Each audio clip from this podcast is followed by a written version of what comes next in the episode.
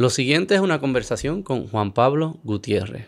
Juan Pablo es una mente fascinante, una historia brutal. Él es, él se dedica más como que del mundo de ventas y mercadeos y de, marcas y de, ¿verdad? de experiencia, pero su trayectoria personal es, fascinante. Él es ingeniero, él, era de sobrepeso. Yo creo que tuvimos tres horas yo creo que hora y media fue hablando sobre su su journey de perder todo el peso que él perdió. El peso llegó a pesar 360 libras y ahora pesa 160 en un, span creo que de dos años que eh, perdió el peso. So que hablamos de todo su trayectoria personal, hablamos de Puerto Rico, de la política. Es una mente fascinante, ha tenido unas experiencias brutales este, y creo que pudimos encontrar el ritmo y conectar súper bien al final. Este, se lo van a disfrutar mucho. Es, bien, es una conversación con muy, muy buena energía. Este, eso que es buena para la época y para, para pensar en el futuro. Ahora los dejo con Juan Pablo Gutiérrez.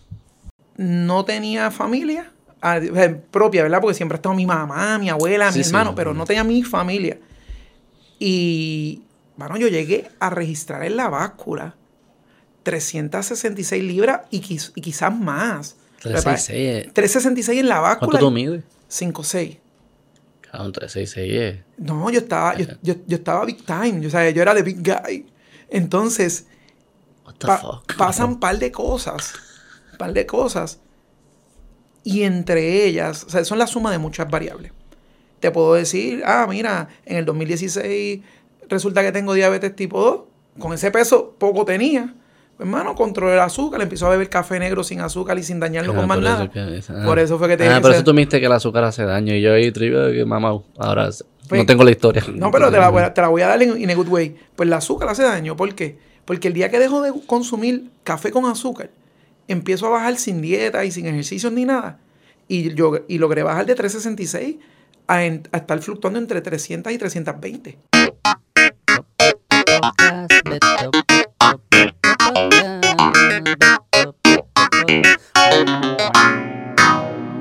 ¡Vamos! Hola Juan Pablo. Hola Beto. ¿Cómo estás? Muy bien. Gracias por venir, gracias por la gorra. Está bien chula. ¿Es la misma que la tuya? Parecida. No, voy a quitarme ahí. Para verla bien, espérate. Gutigón está nítida. Te lo agradezco. Gracias, gracias. Te a usar mucho. Estabas diciendo que escuchaste el, episodio del bufón, que te voló la cabeza el concepto del bufón.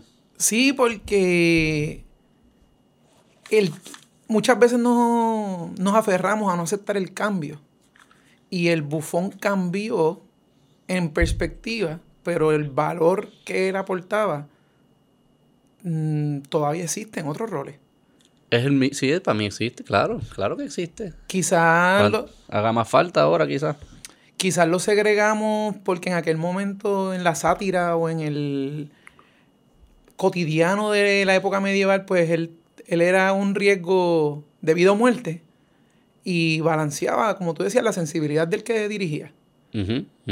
Mano, hoy día creo que habemos muchas personas que hemos podido encontrar aprender del bufón a decir las cosas quizás con un poquito más de sensibilidad, quizás con un poquito más de, tacto. Pero el problema es que dejen de haber las personas que digan las cosas. Eso es lo más, lo más crucial. Y, la, oportunidad de seguir diciéndolo. Hay que seguir, es que ¿sabes? La, honestidad tiene que ser de los valores más importantes en, una, en, en, tu vida, en la vida de individuo cada uno y en la sociedad. Y, y, la, el bufón lo que estaba tratando es, es, ser honesto cuando entras en temas que son bien complicados y bien sensitivos, pues quizás para que esa honestidad no cree caos, pues tiene que venir acompañada con algún arte, algún chiste, algo que permita que, se meta y no me maten antes de que, antes de que lo diga. Pero la clave es que están siendo honestos. Pero con cuidado, porque yo pienso que a veces se trata de usar tanto arte que perdemos la honestidad y nos creemos la ficción por miedo a la verdad. Ok, explícate, no, no, no sé si te sigo. Eh, ¿Verdad? A mí me encanta cuando la gente habla país, país, país, país, país. Ajá. Isla, territorio, mm. colonia. Mm. Porque los países tienen una definición. Mm. La isla, el archipiélago, el territorio, la colonia tienen otra. ¿Tenemos todos los componentes de país? No. No, no, obviamente no. Pero hablamos del plan de país, hablamos de la visión de país y hablamos de muchas cosas y fallamos usando una palabra no correcta. Cuando si estuviésemos hablando claro, estaríamos logrando los resultados correctos. Cuando hablamos de... Estamos en año, ¿verdad? En, año bien activo. Como tú le decías a Erika, ahora iba a haber mucho... mucho ahora viene, ahora viene el fondo. Mucha diversión para cortar. La realidad es que esa diversión para cortar es importante, pero tenemos que tener cuidado de que no nos cree una realidad ficticia y no estemos hablando claro. Hablamos de valores, hablamos de familia, hablamos de lo que hay que hacer. Pero ¿cómo lo hacemos si estamos usando las palabras mal desde el origen? Si nosotros no aceptamos de dónde venimos y hacia dónde vamos, si no trazamos metas, ¿qué vamos a lograr? Pero para trazar metas tenemos que usar las palabras correctas, tenemos que usar los datos correctos. Te escuché hablando con, con Luis Herrero. Y el ejemplo de, de las personas que defienden lo que está, los débiles, porque hay que defender los débiles. Mm. Pero Hablamos de, al final, al, final, y yo me quedaba como que, wow, o sea, tú vas a defender lo que habla opuesto a ti en, eh, en tus valores y en tus principios, porque lo que los une es el, este, el, la batalla en contra del sistema. Cuando estábamos hablando de, de Israel y Palestina. De Israel y Palestina. Y la pregunta mía es, ¿nosotros estamos claros de lo que significa cambiar lo que somos en Occidente para lo que hay en, Oriente? Cuando no. Digo los que yo estoy claro, por eso trato de dar la batalla. Pero, pero los que los que están pidiendo el cambio o los que están no, no, no. Yo, yo, creo que el, tú puedes explicar e, ese grupo, digamos, ese grupo de personas que está dispuesto a jugar con estas ideas eh, en distintos grupos. Yo creo que hay personas que sí saben muy bien lo que significaría y lo apoyan, pero antes son académicos y qué sé yo qué carajo. Y la gran mayoría no, posible, no, no saben lo que, lo, lo, que están eh, las consecuencias de lo que están pidiendo, ni cómo se vería la vida bajo un sistema de valores distinto o un sistema de valores como el del Medio Oriente, digamos. Este. Pero yo creo que es porque yo creo que y por eso nace en parte nace este proyecto, porque yo creo que eh, Occidente y los valores de Occidente no, no, no, Occidente no supo explicarnos por lo menos en Puerto Rico, ¿verdad? Y, veo que está pasando en otros lados también, en Europa y en Estados Unidos y lo que fuese. No supo explicar de dónde es que venimos, cuán milagroso es las sociedades que hemos construido y cuáles fueron los valores y principios que le dieron paso para que ese milagro sucediera. No supieron explicarlo, al día de hoy no lo saben explicar bien y creo que están surgiendo nuevas voces que están haciendo este intento. Y, y, y, como no hay ese reconocimiento de las personas que estamos hoy viviendo en el 2023 y quizás más los jóvenes, porque no hemos, quizás mi papá no tanto porque él vivió Guerra Fría y vivió Segunda Guerra Mundial, qué sé yo, eh, o su papá vivió Segunda Guerra Mundial directo, o sea que tiene, tiene cierta referencia en su vida, pero la gente que somos más jóvenes, que ya todo eso es, es libros de historia, si nunca nos explicaron que lo que uno reconocer que vivimos en un milagro Dos, que ese milagro no salió de la nada, salió de ciertos valores. Pues si nosotros no reconocemos eso, pues estamos dispuestos a jugar con estos valores como si fuesen cualquier cosa. Como la libertad de expresión, como la libertad de empresa, como la libertad como concepto, la libertad individual de los individuos a tomar decisiones, las religiones, todo esto. ¿Has leído el libro Sapiens? Sí, sí, lo he leído. Eh, te escucho y estoy amarrando un montón de, de elementos del libro y me fascina cómo cambian los roles y cómo decisiones tácticas cambian los poderes. Podemos hacernos referencia a los clanes y, los, y las monarquías, pero también como el crédito que se crea. la deuda, tú dices. La, deuda. Los países, los países Bajos, cómo, cómo le quitan el poder y la hegemonía al, imperio español. Cambios van a haber. Y va a venir alguien del sector privado con agilidad y, y destreza a cambiar la manera en que la gobernanza se da. Antes eran clanes, luego fueron monarquías, ahora son los estados benefactores y luego serán las corporaciones. Van a haber cambios constantemente y van a haber pioneros. Pero los valores son y los elementos de familia son los que muchas veces están presentes. ¿Qué dice la gorra? Gutigón. ¿Cómo era? Gutigón. Gutigón. Gutiérrez González, tengo madre. En una sociedad tan machista y tan patriarcalista, el nombre de nuestra empresa pone a papi y a mami en la misma mesa porque es una mezcla. Mm. Es una combinación de oportunidades. Y no es un tema de algo cool, es algo que nos llena de orgullo saber de dónde venimos. Y creo genuinamente que para poder mirar hacia el futuro tenemos que invertir mucho en la próxima generación. Y yo soy padre de tres niños. ¿Tienes tres? Tengo tres. ¿Qué edades? Ocho, cuatro y tres. Cumple nueve, cinco, tres en dos semanas. Cumplen año dos, por eso me tardé en decir la edad. Mano, y yo, y yo he aprendido a revivir siendo papá. ¿Así? ¿Ah, ¿Cómo fue ese camino? Bueno, antes yo me levantaba para trabajar. Mm. Porque yo quería hacer un nombre, porque yo quería producir. Mano, y ahora. Y ahora me levanto para estar presente. Porque este ritmo acelerado de vida, de que todo tiene una agenda que no es nuestra, es industrializar la vida.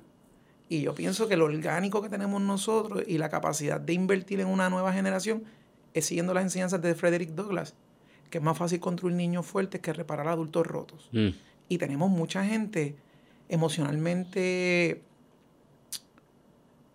desbalanceada, que yo creo que todos pasamos por nuestros momentos, es cómo convertimos eso en una oportunidad.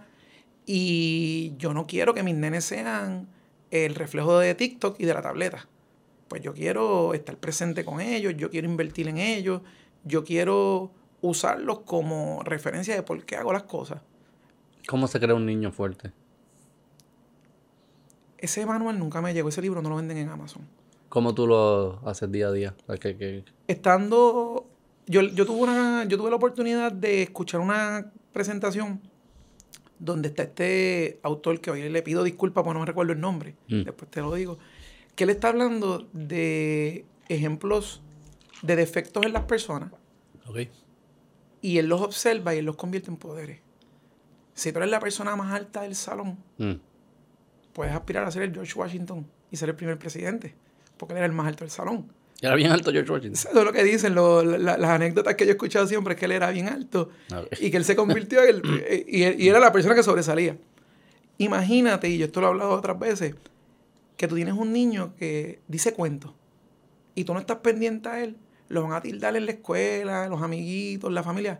Ay, llegó el mentiroso. Sin embargo, si tú identificas que el chamaquito tiene el talento para escribir cuentos y tú forjas en él el próximo Gabriel García Márquez, o tú creas en él el próximo productor o redactor o la persona que hace que un talento tenga una narrativa que dar. Sí, sí, o un comediante. Un comediante. Y, o sea, que eso es como seguir, estar bien presente y pendiente a cuáles son sus, eh, son como talentos, preferencias, sus dones. Este, y entonces ayudarlo a, a, a, perseguir ese don, a ver a dónde lo lleva y desde luego ahí se abra otras puertas que, y, y, es un camino. Sí, eso, y eso yo lo, yo lo descifré cuando me di cuenta de que eso es lo que hacía el sistema de educación, en teoría cogía y buscaba un cardumen de personas, les empezaba a dar las herramientas para aprender lo que el sistema necesitaba. En un momento fue, fue todo agricultura, luego se fue industrializando, luego tuvimos una época de ciencias aplicadas en matemáticas, biología, que es el presente que estamos viendo hoy. Pero, ¿hace cuántos años no se cambian los currículos? Mm. ¿Hace cuánto no se cambia el enfoque? Pues yo creo que como padres nosotros tenemos que estar presentes para poder identificar en qué tiene potencial esta persona. Porque no lo podemos obligar. Claro. No lo podemos controlar, pero lo podemos inspirar. Mm. Quizás él es bueno en las matemáticas, no le gustan, aprende de ellas y luego las interpola a lo que le apasiona. Mm-hmm. Porque no peleó en contra de ellas, porque tuvo herramientas para. O quizás es un tremendo eh, dibujante, pero como nos dirían en algunos momentos, ah, del arte no vas a vivir.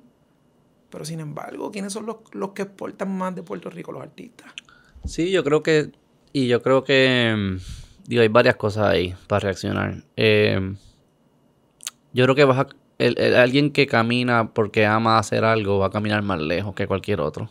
Este, y en ese camino tienes que tener fe o, confianza de que si lo haces bien, oportunidades van a surgir. Cosas surgen. Quizás no va a terminar haciendo lo que tú pensabas, pero van a surgir nuevas oportunidades. So que eso uno. Y lo segundo yo creo que es, tenemos que entender que el mundo cambia y cada vez va a cambiar más rápido. Y que hay una aceleración del cambio. Y, lo que eso implica es que estos sistemas donde son one size fits all y todos vamos a entonces, antes creamos agricultores, después creamos ingenieros, cuál es lo próximo, ahora vamos a crear programadores, qué sé yo. Eso ya no, no funciona así. Tú lo que necesitas es un sistema que es dinámico, que se pueda ajustar constantemente a la variedad de preferencias que hay. Y eso tú lo puedes atar como, ¿sabes lo de la pirámide de Maslow esta? De la... Hay una pirámide que le llaman la, como que es como la pirámide de las necesidades. Y lo más base está sobrevivir, que es comida, que techo, estas cosas bien, bien básicas.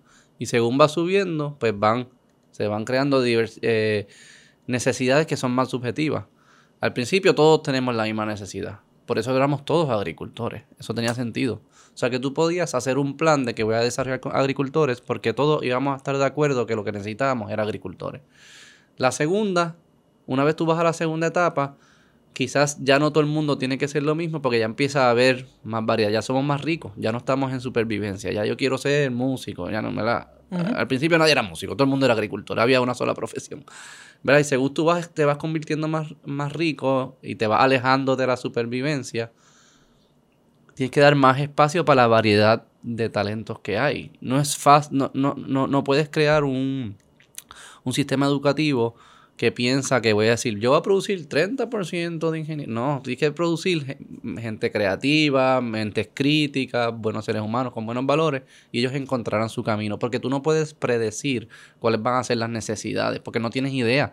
Yo no tengo idea cuáles van a ser los trabajos cuando mis hijos sean grandes. De verdad que no tengo ni idea. Eso es que yo hago. Pues no, no puedo no puedo pretender que lo voy a adivinar y darles un camino fijo, ¿no? Yo tengo que entonces enseñarles las herramientas para que ellos puedan autoajustar su, ¿verdad? Su, camino en el camino. Siguiendo eso, yo le digo a mi esposa eh, todo el tiempo que a mis hijos, a nuestros hijos, yo le quiero enseñar cuatro cosas. Sembrar Sembrar comida. Sembrar, sí, el tema agrícola, pero es sembrar porque el ah, proceso de sembrar viene acompañado de adquirir paciencia y disciplina. Pescar, porque pescar es gerencial. Imagínate que vas a pescar y no tienes anzuelo. ¿Cómo tú reinventas lo que tienes para poder sacar ese pescado? Y, no, y no todas las pescas son con anzuelo. Entonces, empacar. Vivimos en una sociedad tan y tan y tan consumerista y tan activa en este bombardeo de compra, compra, compra, que al final del día, mientras más tenemos, más anclados estamos a un lugar y perdemos la libertad de movimiento y de desplazamiento cuando en un momento éramos nómadas y el mundo creativo y digital moderno nos permite ser nómadas y meditar, porque uno tiene que aprender a hablar con uno mismo. Quizás a los que tienen el poder, la convocatoria, no les interesa que la gente medite y piense por sí mismo. La gente quieren que sigan el movimiento. Pero yo quiero que mis hijos aspiren a ser los que, si desean, dirijan su movimiento. Y tengan liderato y tengan la capacidad de tomar decisiones responsables, conociendo que toda acción tiene una reacción y en un sistema colectivo hay repercusiones dictadas por leyes y reglas. Pescar, sembrar, pescar, empacar y meditar soft skills. Empacar era eh, como empacar una, maleta o algo así. Eh, eh, viene de la línea de empacar en el sentido de que si tenemos tanto que nos limita, cuando tú te vas de viaje mm. y tienes una mochila de 30 litros, ¿qué tú puedes llevar ahí? 30 litros, no puedes llevarte a la casa. Entonces, ¿qué es esencial? ¿Qué es importante? quizás para algunas personas lo, que lo, lo que lo representa es llevar en esa espalda tres libros. Mm. Y hay una persona que dice, espérate, yo me llevo una tableta con tres libros y pesa menos. Destrezas de gerencia que van detrás de empacar. Por otro lado, yo tengo la dicha de que tengo el mejor socio del mundo, que es mi hermano. Mm. Por lo tanto, yo nunca tengo que estar preocupándome por estar en el mismo lugar con mi socio.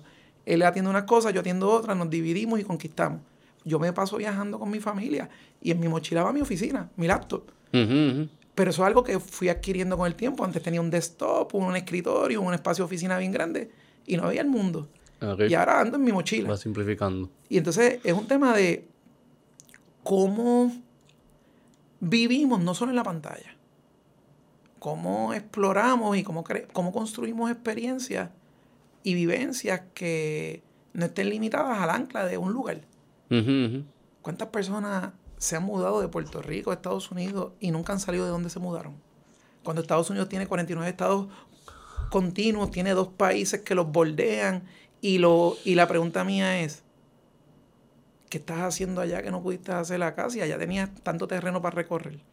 Yo sé que hay unas realidades económicas y unos temas de crecimiento o limitaciones, pero yo pienso que si hay algo que es importante, es uno no ser esclavo de algo material. Y hoy día, donde te ubicas, a veces te esclaviza. Sí, sí. Eh, es difícil escapar eso. Es difícil escapar eh, la, la, presión material que existe. Eh, en todos los niveles. Uno se sorprende. O sea, como que uno piensa que ¿verdad? de clase baja es más difícil porque eso la verdad tu habilidad adquirir cosas materiales son cosas la pirámide es la pirámide es la pirámide exacto este pero aún así, tú ves cuando las personas se, se alejan de la pirámide o hasta los más ricos no pueden, siguen siendo, quizás son hasta más esclavos.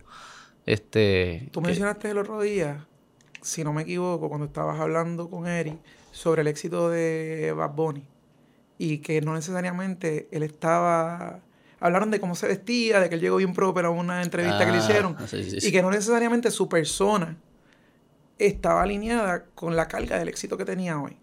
Yo creo que a veces se siente así. Yo lo digo, y esto es observación, yo lo percibo, si no, no, no tengo ni idea. No lo conozco ni conozco a nadie cerca. Pero tengo, me da esa percepción a veces de que él, él le encabrona tener que ser tan famoso. Yo no soy fanático de él, pero honestamente no pudiese estar en los zapatos de él. Sí, yo no quisiera ser no, no, no, no, no, no. Quizás el banco pero no, no, no, no la presión. el manager, pero el manager viene con presión también, ¿no? Es, que para ser exitoso hay que estar listo también y requiere mucho sacrificio para llegarlo y mucho sacrificio para vivir en el, en el, éxito. Este... Me acabas de volar la cabeza con eso que acabas de decir. Porque eso es lo que yo creo, eso, eso de estar listo. Es el problema, es la crisis y es donde está la oportunidad mm. de nuestra sociedad. Y es que muchas personas quieren ser la figura, pero no están listos. Cuando digo la figura, son el empleado que quieren ser jefe. Son el, el individuo que quiere ser artista exitoso. Sí, sí. Pero te digo más, no, no, no solo que no están listos para hacerlo, es que tampoco quieren, quieren la parte buena. No el sacrificio. Yo quiero ni el, sacrificio ni las partes malas de esa vida. Por ejemplo, estaba escuchando a Elon Musk que estaba en, Lex Friedman los otros días. ¿Sabes Lex Friedman? El podcast. ¿Y fue el Lex Friedman que lo dijo? Creo que sí. Que él dijo... O sea, ustedes no quieren ser yo. You don't want to be me. Primero él lo dice más por su mente, porque él dice, no para. O sea, mi mente no para de ideas y va, va, va, va pero todas las presiones que yo tengo, o sea, tú sí eres el más rico del mundo, pero la, calidad de vida y el estilo de vida que tiene no todo el mundo lo desearía, yo no lo desearía. Las presiones que tiene, este, la fama que tiene, la mente que tiene, o sea que tú dices, yo quiero ser eso, pues tienes que coger todo. Tú no puedes cherry pick. Yo quiero la cuenta de banco de, de Elon Musk y la privacidad y el anonimato de Beto. Y dice, no, no, no, así no funciona. Bueno, eh, tienes que ser un príncipe de Arabia, algo así. Cuando, cuando él adquiere Twitter, ahora ex, yo me pongo a hacer mis teorías de conspiración en mi, en mi burbujita. Twitter sí es un town hall en la tierra. Pero yo creo que es una manera de ver la comunicación al futuro. Cómo, cuán, capaces somos de que las narrativas se reduzcan a la información necesaria. En este crecimiento de los pioneros que él está tratando de perseguir a través de... Tú sumas todo el negocio de él, todos los elementos de él.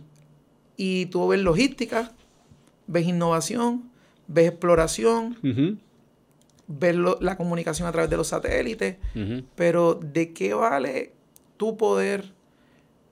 Perdóname, no, no es de qué vale. Es cómo tú vas a maximizar esto si no logras que todos los componentes que tú estás trabajando se comuniquen eficientemente. Y yo pienso, y esto quizás no tengo ninguna base ni ningún fundamento, que Twitter, que Twitter cuando él lo coge era una manera reducida de comunicar. Porque él no tiene, nadie tiene tiempo para estar debatiendo todo. Hay gente que trata. Están perdiendo el tiempo. Pero yo, el tiempo, pero tratan. Sí. Y al principio digo, wow, este hombre está tratando de buscar la manera de utilizar sus satélites, de utilizar su tecnología, de utilizar la, la exploración espacial y la comunicación es lo más malo que hay entre la distancia. Yo creo que es más, eh, y ya esto no estaría de conspiración porque ya, ya lo ha mencionado, es pago. Transacción. Transacciones eh, financieras que son de información hasta cierto punto. Este y una moneda y, este app central de comunicaciones y de intercambio de, de, información y de dinero. Este, Lo que los gobiernos hacen llevado a una corporación, a un sistema de corporaciones. Lo que los gobiernos hacen, digo, depende, si depende de la moneda que use. O sea, porque si no, pues los gobiernos no, no, o sea, yo no intercambio moneda contigo a través del gobierno. Pero, pero ¿quién controla la moneda? Por eso, sí, pues depende de la moneda que use. O sea, si, si usa monedas, si usa el dólar y el euro, pues no, es lo mismo que ya existe, pero pues en otro formato. Si usa el, el X-currency, como se llame, pues ya entonces sí. Pero eso viene, de, entonces viene el debate grande de si van a poder surgir monedas no estatales. Eh, eso, eso yo, creo que los gobiernos no van a ceder. los gobiernos no van a ceder. ¿Quién va a ceder eso? Y el riesgo. Necesitas un army. Eh, eh, digo, es que es la realidad. O sea, al final el, el dólar... Si tú tienes que pagar los taxes en dólares, pues tienes que adquirir dólares. Me puedes pagar en X currency todo lo que tú quieras. Al final los tengo que convertir a dólares. Y es el gobierno de Estados Unidos que decide si se convierten o no, a qué precio se convierten, si lo acepto o no lo acepto. Y ellos tienen tanques y tú no. Al final es, la, fuerza del Estado ahí en términos de la moneda. Pero mira mi ley que quiere dolarizar la Argentina. Sí, pero es una, es una moneda estatal de, de otro estado. Este, sí. Eh, sí, ellos están renunciando a un poder importante yo creo que es lo correcto en este momento porque han demostrado incapaces de manejar su banco central. By the way, yo pienso, y, Argentina me queda lejos y no voto allá y todo eso, pero yo pienso que la, genera, la esta cultura del geek economy es parte del éxito de, de, ¿verdad? de la gente que apoyó a mi ley. Viene en parte por el geek economy en cierto nivel porque hay personas el gig. El gig, sí, el, que, el que trabaja. el Uber, el Rappi, ¿cómo se llama allá? Te levanta trabajas en tus términos y no estás acumulando beneficios, no estás pendiente a los días libres. No, tú te, te levantas, buscas tu peso y vuelves, prendes y apagas tus términos. Y, esa, y ese grupo que sigue creciendo no tiene esa lealtad o esa necesidad de tener ese, ese, ese trabajo estable, porque no quizás no es porque no lo quieran, es porque saben que no lo van a tener, es porque el que está no se va a retirar. Eh, hemos, ha habido un cambio en tantas cosas del ser humano que la naturaleza de trabajar por un periodo de tiempo y te retiras se acabó. La edad, ahora mismo tú compras la juventud, eh, los planes médicos te extienden la vida. Pues yo creo que estos jóvenes de la, que han tenido que cambiar la manera en cómo van a ganarse el peso, que están a la merced de la volatilidad de o la falta de estabilidad, pues son los que están buscando un cambio. Es que nosotros no entendemos qué es lo que significa la inflación a, los niveles de Argentina. Cuando digo nosotros, las personas que vivimos en Estados Unidos, en lugares donde hay una moneda estable. O sea, no, es como que hay inflación. No, no, no. Aquí hablamos de dígitos, allá hablamos de múltiples dígitos. allá, allá es, si no lo gastas hoy, mañana no vale nada. ¿Qué es eso? O sea, ¿cómo tú creas una sociedad que crece?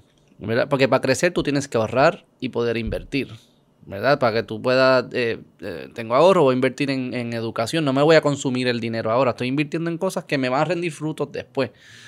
Pero si tu moneda cada vez se pierde valor con esa velocidad, tú no, tú no piensas a largo plazo. Yo tengo que gastarlo ahora. Y eso te afecta en tus decisiones económicas, te afecta en tus decisiones personales, porque esa mentalidad del futuro se empieza a deteriorar. Tú no construyes familia.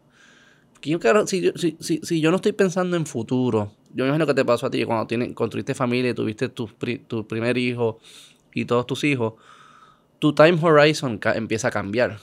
Tú estás pensando, espérate, 20, 30 años, cosas como que bien lejos. Cuando antes era, no, pues, ¿qué voy a hacer este sábado? ¿Qué sé yo qué? Empieza a cambiar. O sea que eh, si, tú, si tú trastocas esa mentalidad del tiempo, la gente empieza a tomar decisiones distintas y las decisiones no son positivas porque tú no construyes una sociedad estable que crece si solo estás pensando en el momento. eso es eso satisfacer tus placeres, eso es, eso es consumo puro. Lo que hablaba, eso lo, estás hablando con el muchacho de Venezuela, con me encantó ese, ese episodio. Juan Antonio. Me encantó cuando y mira, y en eso, me voy a la primera persona. No tenía familia, propia, ¿verdad? Porque siempre ha estado mi mamá, mi abuela, mi hermano, pero no tenía mi familia. Y, bueno, yo llegué a registrar en la báscula 366 libras y, quizás más. 366. 366 en la báscula. ¿Cuánto tú mides? 5'6". Claro, 366 es. No, yo estaba, yo, yo, estaba big time. Yo, yo era de big guy. Entonces, pasan un par de cosas. Par de cosas y entre ellas, o sea, son la suma de muchas variables. Te puedo decir, ah, mira, en el 2016 resulta que tengo diabetes tipo 2. Con ese peso poco tenía. Hermano, controlé el azúcar, empezó a beber café negro sin azúcar y sin dañarlo con más nada. Ah. por eso fue que te Ah, por eso tú viste que el azúcar hace daño. Y yo ahí, que mamá, ahora no tengo la historia. No, pero te la, voy a, te la voy a dar en, a good way. Pues el azúcar hace daño. ¿Por qué? Porque el día que dejo de consumir café con azúcar, empiezo a bajar sin dieta y sin ejercicio ni nada. Y, yo, y logré bajar de 366 a, estar fluctuando entre 300 y 320. 60 libras por solo cortar el azúcar y los refrescos. Y bajar la bebida. De las bebidas, de lo que tomaba, líquido puro. los líquidos, exactamente, porque no dejé de comer porquería. O sea, tu primer dijiste, ok, yo voy a atacar lo primero, que son los líquidos. Bueno, y se perdiste 60 libras. Y lo hice porque me dijeron que tenía diabetes, no hice porque estaba buscando rebajar, no tenía conciencia. Pasan un par de cosas más eh, aleatorias, ¿verdad? Entre ellas, que un día veo a una amiga que quiero un montón, que es amiga de mi esposa y de la familia, que nos invitó al cumpleaños de su nena, y la veo delgada. Ella ya no era obesa, pero la veo, la veo bien. Y yo le digo, ¿qué tú hiciste? Y me dice, ah, conocí a esta doctora, y me explicó lo que estaba haciendo. Y de momento yo veo que a mí me habían recetado ese medicamento. Y yo no lo cogí porque no me hacía falta porque no iba a pagar el deducible. La cultura salubrista de rehabilitación versus prevención que hay en nuestra sociedad. Pues dije, wow. Y un día estoy hablando con alguien y empezamos a hablar de el tema de la ambición y la avaricia. Para mí, tener ambición no es malo, ser avaro sí. Y culturalmente por mucho tiempo nos hablaban de que ambición y avaricia era más o menos lo mismo. Entonces nos cortaban el deseo de crecer. Mm. Entonces, yo digo, he logrado muchos éxitos personales y profesionales que quizás son invisibles y eso es lo que me hace invencible en parte, o el buen diseño es invisible. Pero yo digo que yo quiero que ver cuando mis hijos logren sus achievements y me doy cuenta de que como voy no voy a llegar a estar ahí presente. Entonces, todas las pequeñas cosas que, que, que están ahí, las veo en una ecuación como variables, ¿verdad? Como que se unen y dije, contra, si en este año yo no me pongo para mi número, ¿cuándo lo voy a hacer? Mm. Voy a aceptar una derrota cuando no sé perder. Mm. Y dije, no, entonces empecé, busqué apoyo médico, me puse para mi número, porque hay mucha gente usando medicinas para bajar 10 libras. Pero en septiembre del año 22, yo pesaba 321. hace un año. Hoy, en diciembre del 23, peso 161 libras. Hace un año. Hace un año y tres meses, cuatro meses. Pero, ¿por qué? Porque no le puse todo el peso a una cosa. La suma de cada... No pon. ¿Ah? No le puse todo el peso, no, por Nintendo. entonces, cada una de las elementos los puse a trabajar en conjunto, a, hacer, a trabajar en sistema. Comienzo con el medicamento que como soy diabético tipo 2 puedo utilizar para el azúcar y me enfoco en mis laboratorios y mi dashboard del azúcar. Mm. No en bajar 10 libras para beber, no en bajar 10 libras para comer. Me enfoco en los laboratorios y de momento cuando los laboratorios se empiezan a poner al día, que empiezo a sentirme mejor, a disfrutármelo, el peso empieza a bajar. Después de eso, empiezo a ver cómo las personas que al principio me decían, te ves bien, pero ya es suficiente. ¿Ah, sí? Sí, me decían ya es suficiente. A mí eso me encantaba. Porque yo decía, espérate, espérate, espérate. Me están diciendo es suficiente porque yo entonces asumía lo que me convenía. Uno, porque no estaban acostumbrados a verme flaco. Toda mi vida fui obeso. Eh, dos, porque quizá estaba, estaba demostrándoles que el cambio era posible.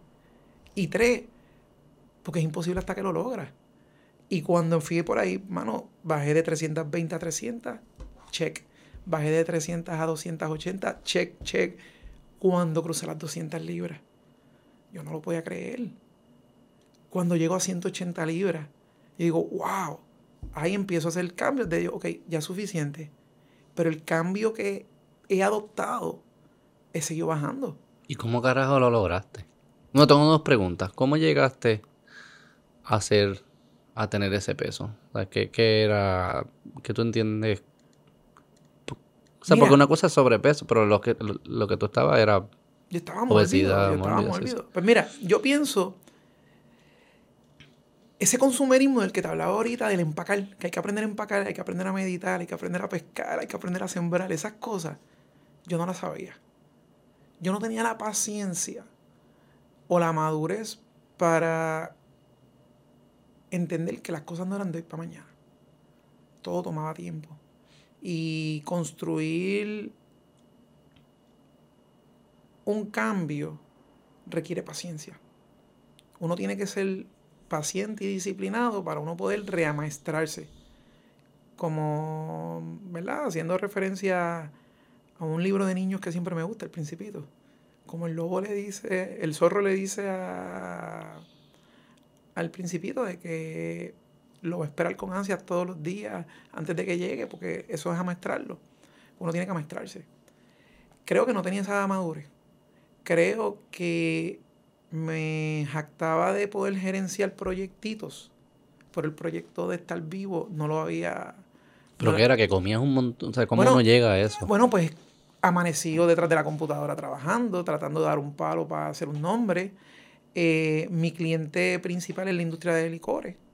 Por lo tanto, eh, había una sobreexposición a, a jangueo, a restaurantes. Tenía bar. Yo tenía una barra en Miramar antes que se llama La Unidad. Eso creo que está todavía. Todavía está, la corre, eh, que era mi sueño. Ah, tú la tenías, era tuya. Eh, ah, eso fue un proyecto de mi hermano, mi cuñado y yo. Ah, está chula. Eso, esa historia de esa barra, lo que significa, tú no te, tú no te imaginas. Eso es para las preguntas de ahorita. Tenía un negocio en Santurce que vendíamos cereales con mantecado. Pals. Eso no lo conozco. Y la realidad es que, mano, mi mamá, que me, que me ha dado tanto y tanto y tanto en la vida, yo la veía con su trabajo, su carga, ella nos llevaba a las prácticas de pelota, nos llevaba aquí, nos llevaba allá, mano, y el tiempo no daba para todo, entonces mi abuela era la que cocinaba. Entonces mi abuela cocinaba brutal. Mami le metía, se esforzaba, pero la que tenía tiempo para cocinar era mi abuela, que era profesora de química. Mm. ¿Sabes que Yo aprendí a cocinar porque era química. y cuando empiezo a... Me mudo de Mayagüez para San Juan, que empiezo a hacer mi comunidad acá. Los, era, vengan a comer, o sea, inventando. Yo usaba lo que yo había aprendido que funcionaba para tener un epicentro, porque mi abuela tenía en su casa el epicentro de la familia con la comida. Pero es que eso no suena tan distinto, o sea, como que las fiestas que yo voy es comida también, pero... pero no había prudencia, no había balance, ah, había, había esta mentalidad de pobreza, de querer, de que, oye, dime tú en la época medieval, ¿cómo eran los reyes? Gordos, me imagino. Sí. ¿Y dónde empieza la diabetes? en la, en la casta noble. ¿Ah, sí? No sabía. Sí, porque comían de más. Mm. Porque cuando la gente era pobre, Tiene un estatus. la comida era un estatus. Es como los jardines frente a las casas. Eso es ujú. un estatus. Es como el iPhone, como el carro caro. Sí, sí. Pues yo quizás... El gordo era un estatus. Pero ya no, época, en- cabrón. no, está bien. Ahora no. Ahora, Naciste en la época incorrecta. en la, en la época incorrecta. Pero yo creo que era una mentalidad de... Yo, yo creo que la ignorancia... Y te sentías bien. Es que yo nunca... Es que yo normalicé eso. Y tú te adaptaste. Yo no estaba bueno, pero estaba bufiado. Ah, Ese, ese- ese- ese era el Ese slogan. era mi slogan. Y no te digo los demás, no te digo los demás porque no suman. Yo creo que ya pasa esa página. Yo lo que sí te digo es, No, está bueno, pues está gufia. ya, papo. Y, y- cool. y- y te digo más. Yo recuerdo. Mira, yo, yo recuerdo cuando yo iba a lugares. Y yo no podía prácticamente caminar entre la gente. Porque lo que hacía era, era, era mover. O sea, yo, yo, yo me sentía incómodo de, de incomodar a los demás.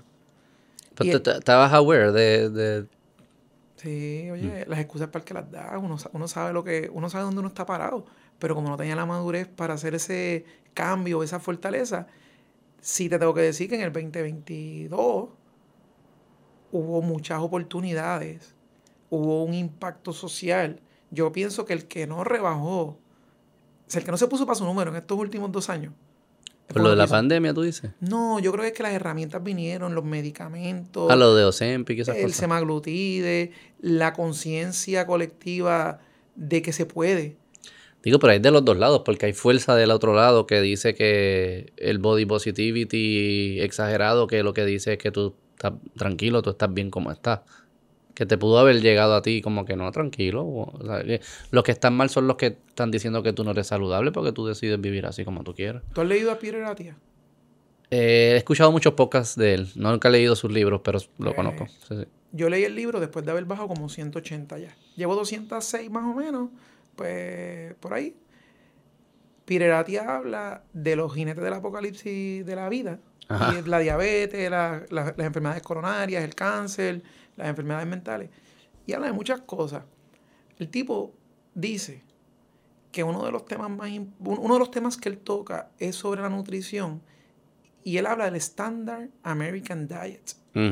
Si tú sacas un acrónimo de Standard American Diet, ¿qué dice? Standard American. Sad. Triste. Suena como Trump. Sad. ¿Qué pasa? Yo veo eso y yo digo, wow. El problema o el reto que tenían los estados de eliminar la crisis social de la, de, la, de la falta de nutrición, de que la gente se muriera por estar desnutrida, por la falta de alimentos y la industrialización de los alimentos, se viró totalmente al revés a destruirnos con un exceso de obesidad, diabetes, sí. enfermedades Es una métrica de progreso, dicen. Que es la que se te mueren más por gordos que por hambre. Entonces, la pregunta es, Creo que hay países que lo están pasando. La pregunta es, ¿cómo es eso progreso con el cambio, con, con estos landscapes geopolíticos globales que estamos viviendo, donde a mí me tiene sumamente preocupado lo que está pasando por allá en la frontera entre Ucrania y Rusia, lo que está pasando eh, en los países árabes. Y no me tiene preocupado porque la pantalla me dice que está muriendo gente. Ujú. Eso me duele, porque Claro. la vida humana no tiene, o sea, no hay forma de medir el valor de una vida humana. Para mí eso es incalculable. Mm. Ahora, nosotros no nos estamos dando cuenta que eso va a llegar hasta acá, de una manera u otra. Indirectamente nosotros vamos a hacer, o sea, nosotros, esto es una, esto, hay una acción y una reacción en todo. Y al final del día, nosotros estamos viviendo con esta narrativa, todo tan idealista, todo tan idealizado. Pero yo te pregunto, ¿cuántos niños debe tener una pareja para poder repoblar nuestra nación? 2.1. El punto 1 no sé, pero tiene que Al algunos menos 3. que 2.3. Me, Ok, me lo- me lo vendieron bien. como 2.3. Algunos 3 y la mayoría 2. Pero vivimos en unos momentos donde por distintas razones, y no estoy argumentando a favor o en contra, la gente no quiere tener hijos. No puede tener hijos. Económicamente no los puede sostener. Pues yo no compro ese argumento, el de algo De- económico. Bueno, yo- es que de- él es el que nos dan. Yo, yo pienso que... Para mí es más profundo que eso. Porque si no, mi abuela no hubiese tenido hijos. Amén. ¿Cómo yo le voy a decir a mi abuela? Como que, ah, no, es que yo no puedo porque estoy pelado y mi abuela, cabrón, que tú crees que pasaba cuando yo vivía? Y yo creía, quería a tu papá y qué sé yo. Este, yo creo que es más profundo. Yo creo que es, yo no sé qué pasó con las vidas. Eh, vamos a pensar esto, vamos a pensarlo juntos. Y creo que lo podemos atar a tu journey. Porque parte de lo que pasó en tu vida fue que surgió un propósito, encontraste un propósito. Y de repente el camino, por más difícil que fuese y sacrificado que fue, y estoy seguro que fue sacrificado, no comerte las cosas que te gustaban antes, cambiar tu patrón, me imagino que fue bien costoso. Y Pero gratificante. ¿Qué, qué? Y, ha sido gratificante. Pero gratificante porque lo hacías por algo. No porque te lo decían en las redes, no. Lo hacías porque no, es que yo tengo un proyecto de vida nuevo, tengo un propósito. Y ahora todo sacrificio tiene sentido. ¿Ves? No me hagas sacrificarme para algo que no tenga sentido. Eso la gente no está dispuesta a hacerlo. Por alguna razón perdimos perdimos el lenguaje y la forma de ver nuestras vidas de, de, de, de esta manera, de que son proyectos de vida, de que es sagrado. Yo creo que viene con todo, yo lo ato al abandono de la religión. Y yo no es que sea muy religioso, pero puedo reconocer que todo este movimiento de los New Atheists, que a mí me encanta, Richard Dawkins, Sam Harris, son mis ídolos porque me gusta cómo piensan, pero sí creo que el discurso que ellos estaban trayendo material, diciendo, no, la vida, no, nosotros no somos más que otra cosa que una conexión de células y qué sé yo qué. Bueno, pues si es una conexión de células, ¿para qué yo me tengo que sacrificar? ¿Para qué tú me estás diciendo ni que hay un propósito de la vida? La vida no tiene ningún propósito. Bueno, pues si no tiene propósito, yo voy a satisfacer mis necesidades. Yo voy a comer todo el azúcar que me dé la gana de comer en todo el momento que tengo ganas de comer azúcar. Los placeres. Los placeres se convirtieron en el nuevo Dios. Tu Dios, tú, tú eres, antes te, te, oprimía el, el, Dios, el Dios ¿verdad? de las religiones, ahora te oprime el Dios de tus placeres, de tus impulsos. Y construiste una vida que no piensa más allá que cinco minutos los placeres. Tú te comías el azúcar y a los cinco minutos tenían ganas de comerte otro. Yo creo que eso explica más la falta de construir familia, de construir nación, de construir comunidad. Este, porque si te fijas, son, son las mismas personas como que no, no, quieren sacrificarse por más nada que no sea por ellos. Y eso, eso yo creo que es lo que está en el core de nuestra juventud y nuestra cultura hoy en día. Es una falta de propósito, una falta de proyectos más grandes que uno mismo. Mira, hay un libro que se llama My Little Book of Juga. ¿Ok? Juga. Se escribe H-Y-G-G-E. H-Y-G-G-E. Y se... Es, Juga. Es nórdico. Y habla sobre... Es un análisis de cómo estos países nórdicos son tan felices. Ajá, pero ellos no están teniendo hijos tampoco pero ellos tienen un manifiesto de elementos que hicieron, que me ayudaron a mí a hacer clic. Ok. Ya yo tenía, ya, ya había llegado a mi vida eh, Pablo Enrique, que es mi hijo mayor. Ok. Eh, y mi esposa y yo estábamos teniendo un journey bien bonito. Yo creo que ahí sucede algo que, ¿verdad? Estoy aquí tratando de amarrar fechas. Eh, nosotros, para la víspera del huracán María, Ajá. nosotros nos enteramos que perdimos un embarazo, un embarazo que entendíamos era de gemelo. Estaba en el primer trimestre y todo. Eh, pues no, estábamos de viaje antes de Irma, regresamos en el abrupto de todo el revolú y, la, y, la, y el 19 de septiembre, la noticia que recibimos es que mi esposa había perdido el embarazo. Hubiese sido los, el, Hubieran sido el 2-3. 2 y 3 o 2. Exacto, sí, sí. Mientras todo el mundo perdió material, mientras hubo personas que perdieron muchas cosas, hubo vidas, hubo de todo. Mi esposa y yo tuvimos un retiro de pareja en el encierro, post María. Mm. Y digo yo un retiro de pareja, pues nosotros tuvimos que tragar hondo lo que nos estaba, lo que nos estaba pasando por un lado y lo que estaba pasando a todo el mundo a la vez. Ahí yo recuerdo, yo tenía, a veces escribía mis boberías tipo medium ¿Ah, sí? ¿Blogs? Sí, en verdad. En Medium las publicaba. Sí, después te las puedo enviar para que te gías de lo, de, de, de, la, de lo que era antes. Me acuerdo que escribí algo ese día que decía, seamos el superhéroe que nuestros hijos queremos que sean. Eso no da risa, eso está bien. No, para mí, para mí fue el último. No, no volví a escribir, no pude. Porque fue tan importante para mí el, el poder escribir eso. Y de ahí yo explico cómo en esta crisis nosotros estábamos al lado de nuestros hijos y nuestro comportamiento delataba si éramos, o sea, ¿verdad? No lo escribí completo, pero lo que decía era, lo que yo quería decir era, nuestro comportamiento de, destapa si somos el superhéroe, la referencia positiva que nuestro hijo está viendo, o somos el villano que va a criar, un, que va a dar un mal ejemplo. Eh, y, por, y progresivamente, la mezcla de ese libro que habla de los temas de la felicidad, mm. la, el dolor que estamos viviendo en varios ángulos, empieza a darle vida a lo que hoy es contentura. Mm. Contentura eh, para mí es, si nos dejamos llevar por la palabra, es un tema de contentura aplica a felicidad, pero contentura es estar presente en la crianza de mis hijos, o sea, estar con mis tres ternuras. Y yo juego con eso porque, siguiendo a Simon Sinek y Start With Why, mm. porque yo lo hago.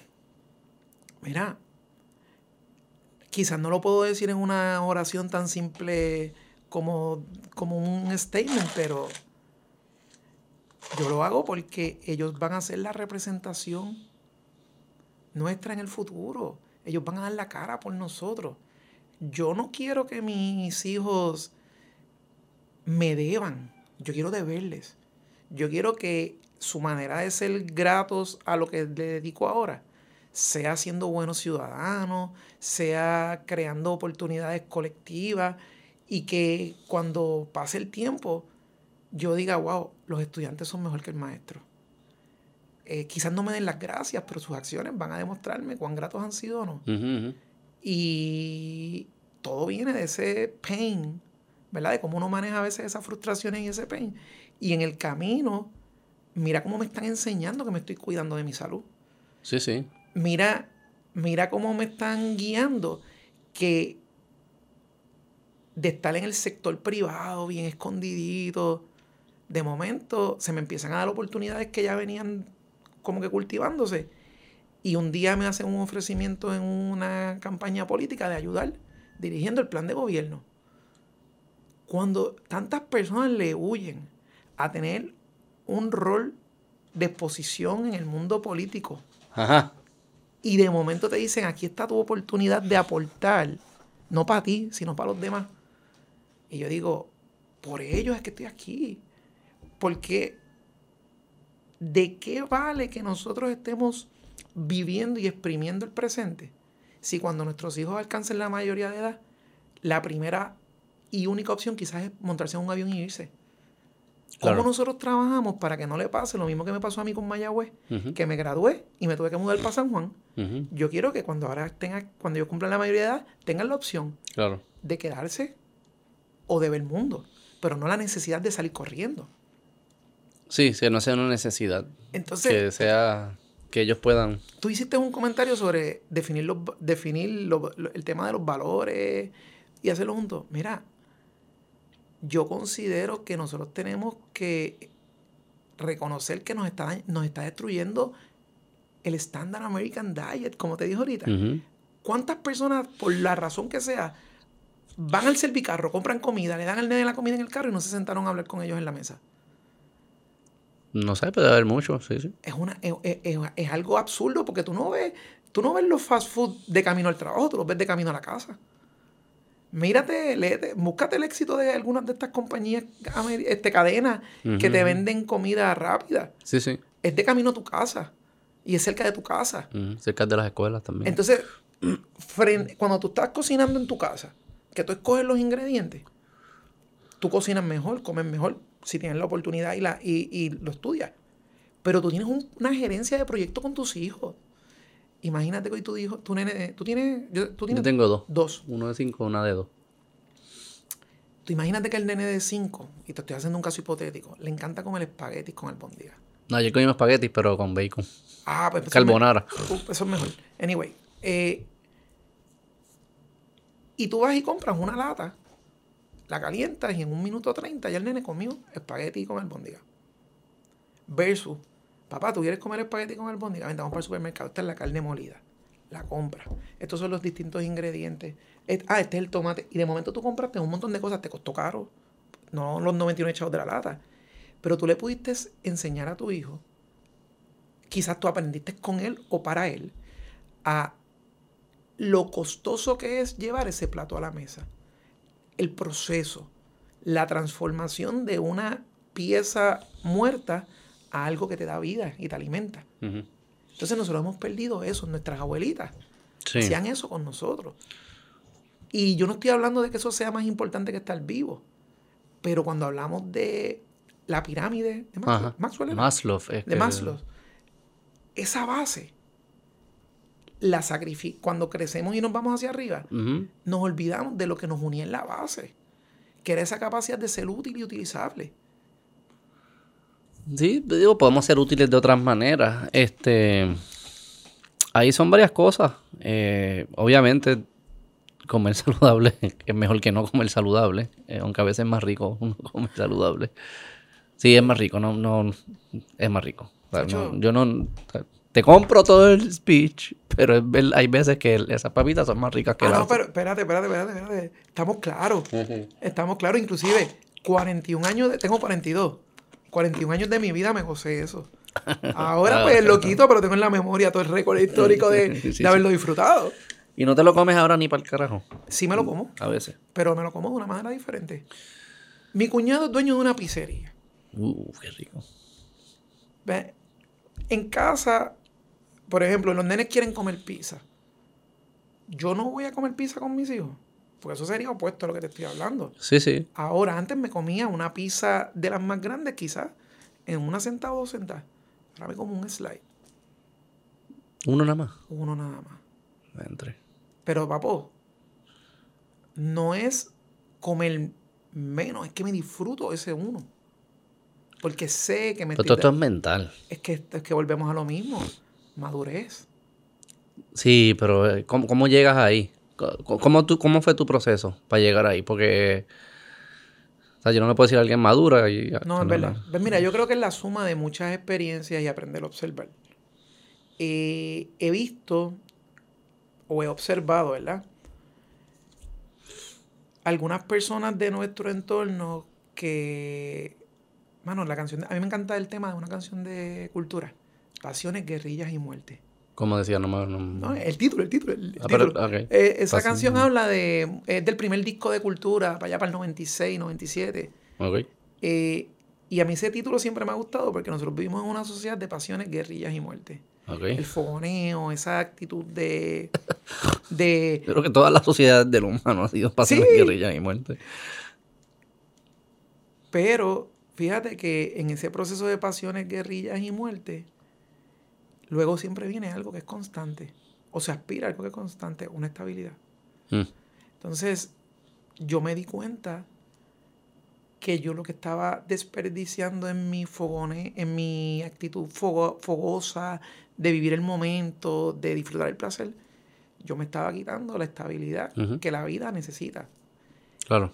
Mi. Mira, yo llevo a usar chaqueta 56. El jueves estaba en una actividad y me puse una 40 y me decían que me quedaba grande. Se siente brutal. Mi pantalón hoy es 30. Pero llévame a los momentos más difíciles, porque es que... Eh, o sea, eso no, imagino no fue que un día te levantaste y dices, eh, estoy a lo loco, ya. Y desde ese día en adelante, fácil, nada más, no como esto y ya. O sea, tiene que haber sido más un struggle más fuerte que eso, ¿no? es que me di cuenta que estaba limitándome, que no estaba viviendo. Que estaba, que, que estaba, que yo no estaba viviéndome la vida de la manera correcta. Y cuando digo eso, a mí me encanta viajar. Mm. Bueno, yo creo que de las veces que hemos dialogado... Siempre estás de viaje. Gracias a mi esposa que me inspira a no quedarme quieto en casa. Pues mira, a mí me gusta viajar, pero ya yo no podía viajar. Era insostenible. Yo tenía que comprar boletos de primera o de business para mí, porque no cabía un asiento regular, pero ando con tres nenes ando con mi esposa y en la medida que pueda, tratamos de llevarnos a mami. Mi mamá nos acompaña hasta donde, o sea, mientras ella pueda y ella quiera, ella no tiene que pedir permiso para montarse en el avión con nosotros. Pues entonces, no importa de dónde viniera el dinero, ya viniera de mami, de mi esposa, mío, de aquí, de allá, era demasiado. Segundo, ¿en qué vehículo yo me puedo montar y caber con esas 366 libras? Yo ando en una guagua que yo tengo que llegar temprano a todos los sitios por el parking. Ahora que he bajado, puedo aspirar a reducir el, tamaño del vehículo. Que tenías problemas logísticos sí, de entrada. Ya yo no, o sea, yo, no me, yo no podía empacar. ¿Y qué hacías en los lugares? Pues, ¿Podías caminar en la ciudad o te ah, cansabas no, no, no, espérate. Eso, ahí sí te digo yo. Yo no sé qué me dieron en la vida, que, o sea, que... No te cansaba. Metía mano, no había excusa para eso. Las rodillas no las tenías descabronadas. Las tenía descabronadas no podía, tenía la rodilla izquierda destruida, la cadera maltratada, la espalda me dolía. ¿Y en Disney alquilaba el carrito? No? Disney no me gusta. hubiese alquilado el carrito. Lo hubiese alquilado, pero no me gusta. me encanta Disney. Yo, yo pienso que Disney es un negocio tan y tan y tan y tan bien trabajado que entrar es pagar para que te arruines.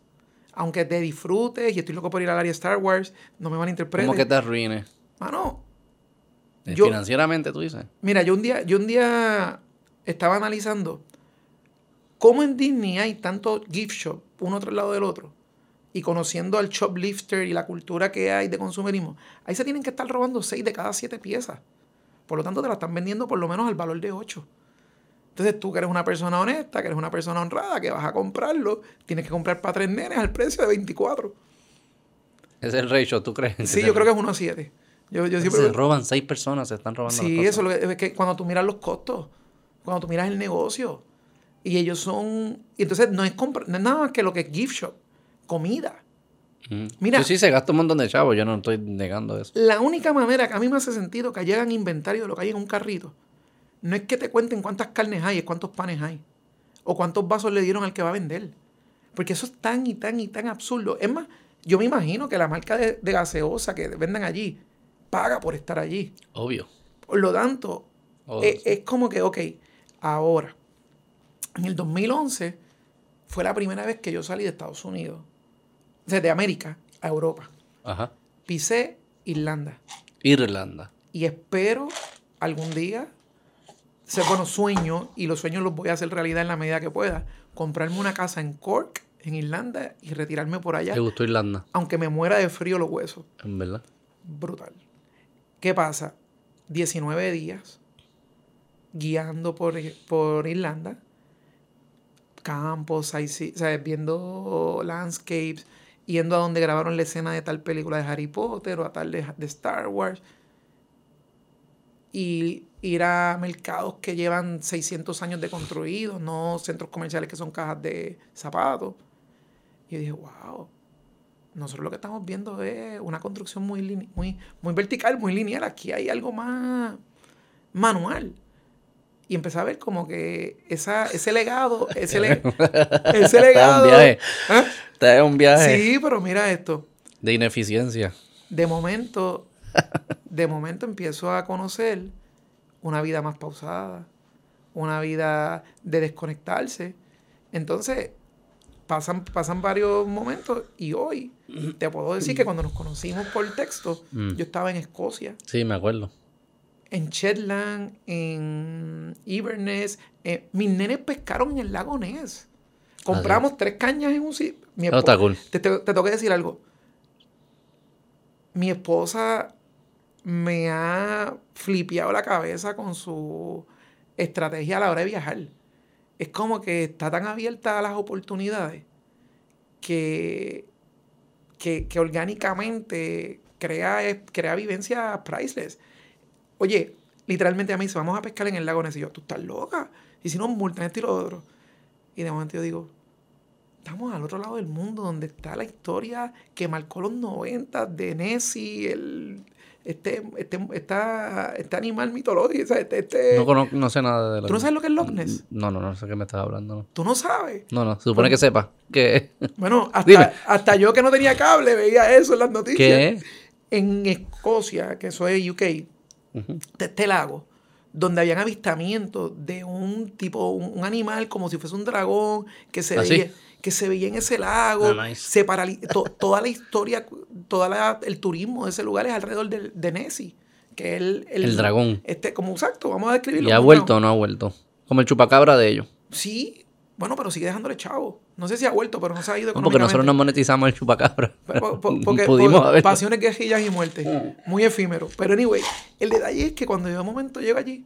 Sí, ¿verdad? Nuestro monstruo que era, que era el chupacabra. Y ahora es, mexicano, creo que Que lo tienen en una serie de México o algo así. Sí, lo usan. Pero ¿qué era el chupacabra? Porque ese suena como un dragón, eso está chulo, si me lo encuentro. No, pero el chupacabra era, un, era como un gremlin mezclado con boricua. una mierda. pero mira.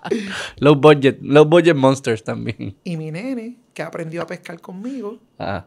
Bueno, yo aprendí a pescar para poder enseñarle. Mm. Sacó un pescado mm. en el lagones. Brutal.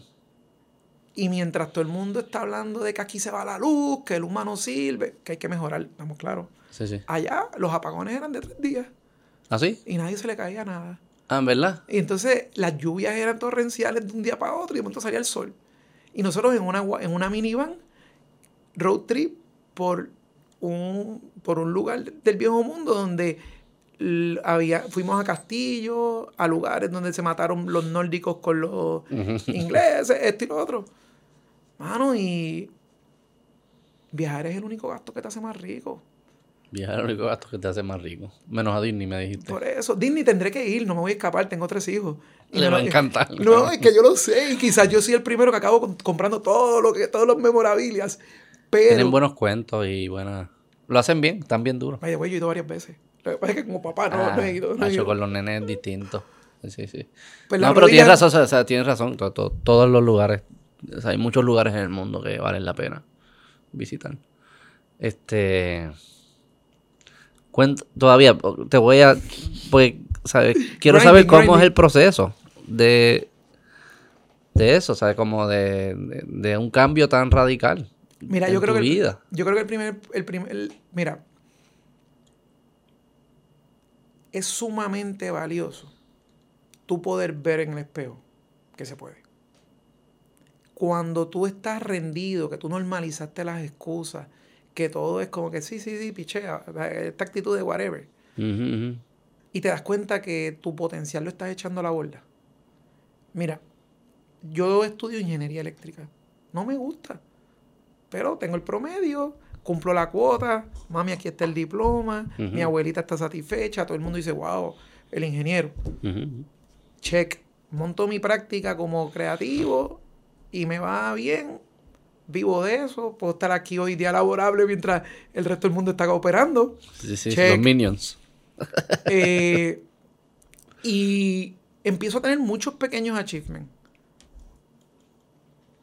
Pero no es suficiente. ¿Qué es lo que no era suficiente? No es suficiente no saber que no, que no estaba trabajando para poner todas las cosas en la misma ecuación y disfrutar ese final, ese, ese final, ese, esa, esa, ese completion. ¿Y cómo fue el aha moment de eso? Porque... Cuando mi nene, a mi niño mayor lo diagnostican con sensory process disorder, y yo digo, yo tengo ese mismo diagnóstico. A mí nadie me lo dijo. El sensory process disorder, en mi ignorancia, en mi ignorancia, ¿verdad? Es un tema de cómo todas las señales llegan a la vez y el filtro humano de poder organizarlo para que funcione no alinea. ¿Y qué es lo que pasa? Que empiezas a aislarte. Empiezas a buscar esas burbujas. Pero explícamelo un poco, o sea, como que sensory process, lo que escucho, lo que veo, lo que huelo, eso es lo que se refiere. Esa información que está entrando, ¿qué pasa con ella allá adentro? Te, te, causa estresores o te desalinea, te desbalancea y entonces tú no necesariamente estás cómodo. Como te abruma. Te abruma, por la, la cantidad de información. Yo no puedo ir al cine. Como una ansiedad. Exactamente. Yo no puedo ir al cine. Ok.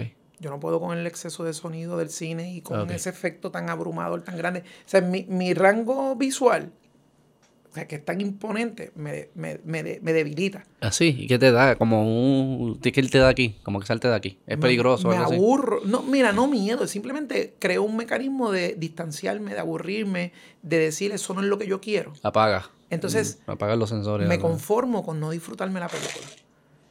Y ahí es que viene, eso, eso me pasa. ¿Cómo se llama esto? ¿Sensory? Process disorder y, en ese camino, mira lo que Con razón te gusta el campo y esas cosas. Ahí voy. Dieta la ciudad. No, me fascina la ciudad.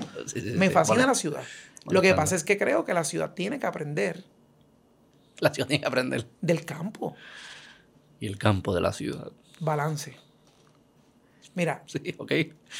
Acuérdate siempre de la palabra aloe. Aloe vera. Asset equal to liability plus owner equity. El balance sheet. Balance sheet de accounting, ok. Pues entonces, ¿por qué no tenemos un balance society? ¿Por qué no tenemos un balance environment? ¿Por qué no buscamos, en vez de bloquearlo, yo creo, que yo creo que es lo que constantemente estaban buscando. Esa es la estabilidad.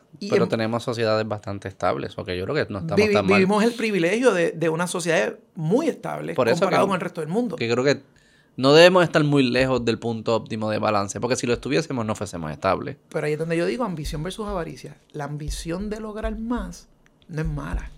No. Y entonces, en mi caso, para contestarte a lo que me estabas diciendo, ese sensory process disorder, ese diagnóstico a mi hijo, me ayudó a mí a entender cómo yo estaba poniendo excusas en algunas áreas, cómo yo me limitaba y el empezar a observar a mi esposa hacer una gran cantidad de sacrificios para poder ser la mejor coach de vida de mi hijo.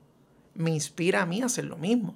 Entonces, si yo no tengo, si yo no hago el cambio más tangible, necesario y drástico de mi vida, no voy a poner la acción donde pongo la palabra. Sí, casi tú estabas diciendo como que si yo soy el ejemplo a seguir para mi hijo, yo le estoy destruyendo la vida a mi hijo. Algo así. Quizás no destruyendo, destruyendo quizás es muy fuerte, pero algo así. Lo estoy limitando, no, no, estoy, siendo, no, estoy, siendo, no estoy siendo el ejemplo que él necesita. Y yo tengo que estar seguro que todo hijo trata de imitar a su padre, porque es su primer héroe y su madre. Son sus primeros héroes. O sea que si yo, si yo sé que él me va a imitar y va a imitar algo que no vale la pena ser imitado, porque yo me puedo, soy consciente y me puedo ver a mí mismo y decir, yo no valgo la pena ser imitado. Y él me va a imitar como quiera. Yo no lo puedo convencer de que no me imite. Mira, imítate a otros. No, no, no. Me va a imitar a mí. Pero yo tengo que hacer el trabajo de yo vale la pena ser imitado. Eso, es, esa es la, por, ahí voy, por ahí voy, ser el ejemplo. Y en la pandemia eh. pasa algo también que es súper crítico. ¿Te acuerdas cuando ahorita yo te mencioné que lo que está pasando por allá, por Ucrania, por Oriente, va a tener repercusión acá? Sí. Sourcing. La palabra clave aquí es logistics and sourcing. El negocio del futuro es logística. Por eso es que se pelean la guerra. Y por eso es que... Y se meten los que no... No, se tienen que meter, bueno, maybe, a veces. Y nadie quiere ser como Elon Musk, pero Elon Musk está en una batalla de logística. Total. Por eso era mi teoría loca de Twitter, eh, refutada por la moneda. El punto es que cuando pasa esto de la pandemia, mi papá y yo, que tenemos una historia bien cool de vida, eso es un journey bien cool, eh, tenemos una, como una conexión de intentar hacer una empresa, un tripiel. Un tripiel es una empresa... Ah, de logística, ¿no? Tiene que ver con logística en farmacéutica. Mi papá es un duro en la industria de manufactura, de farmacéutica. Y... Ingeniero también. No, él empezó a estudiar ingeniería acabó en biología. Ah, wow. No sé, oye, igual que yo, yo empecé, yo, yo empecé ingeniería. Eh, papi, cuando lo escuché, la acabé. Entonces sigo después en lo mío. Pero el detalle es que yo creo que todos venimos de esta industrialización de cómo el ingeniero, el ingeniero es un título que tenía un equity para una industria. Pues mi papá y yo, ¿verdad? E-, él y yo empezamos a dialogar. Yo vengo de hacer un programa en Babson de Goldman Sachs y hablo con mi mentor de allá y nos empezamos a juntar con la idea de crear esta empresa porque veíamos que iba a haber un problema en el sourcing de los materiales, perdóname, de los medicamentos relacionados a enfermedades crónicas. Mm. Entre ellos, en la diabetes, eh, como el metformin, o en la hipertensión, en los o en el colesterol, el, la, la Y entonces decimos, mira, vamos a comprar un AMDA vamos a hacer un negocio de logistics manufacturero y manufacturamos en Puerto Rico, no lo tocamos para usar los beneficios de los decretos y vamos a atender algo que va a ser una crisis. Mira, cuento largo corto, no se pudo materializar. Mm. Pero la razón por la que lo estábamos haciendo seguía vigente. Había una, un problema de sourcing futuro. Y al yo tener diabetes, tomo metformin, lo saltan y hasta el bastatin, la triada. Y yo digo, ¿y qué pasa si eso no hay? Me voy a morir. Pues entonces ahí viene ese, ese catalítico de, ok, sé que tengo que dar el ejemplo, pero tengo que estar vivo. Y quizás suena imposible o sea imposible que me quiten los medicamentos. Pero mi enfoque fue el azúcar. Cuando te dije, me enfoqué en el azúcar. Es cómo yo le digo a la endocrinóloga, quitamos los medicamentos, aunque parezca imposible. Parecía imposible bajar 200 libras o más.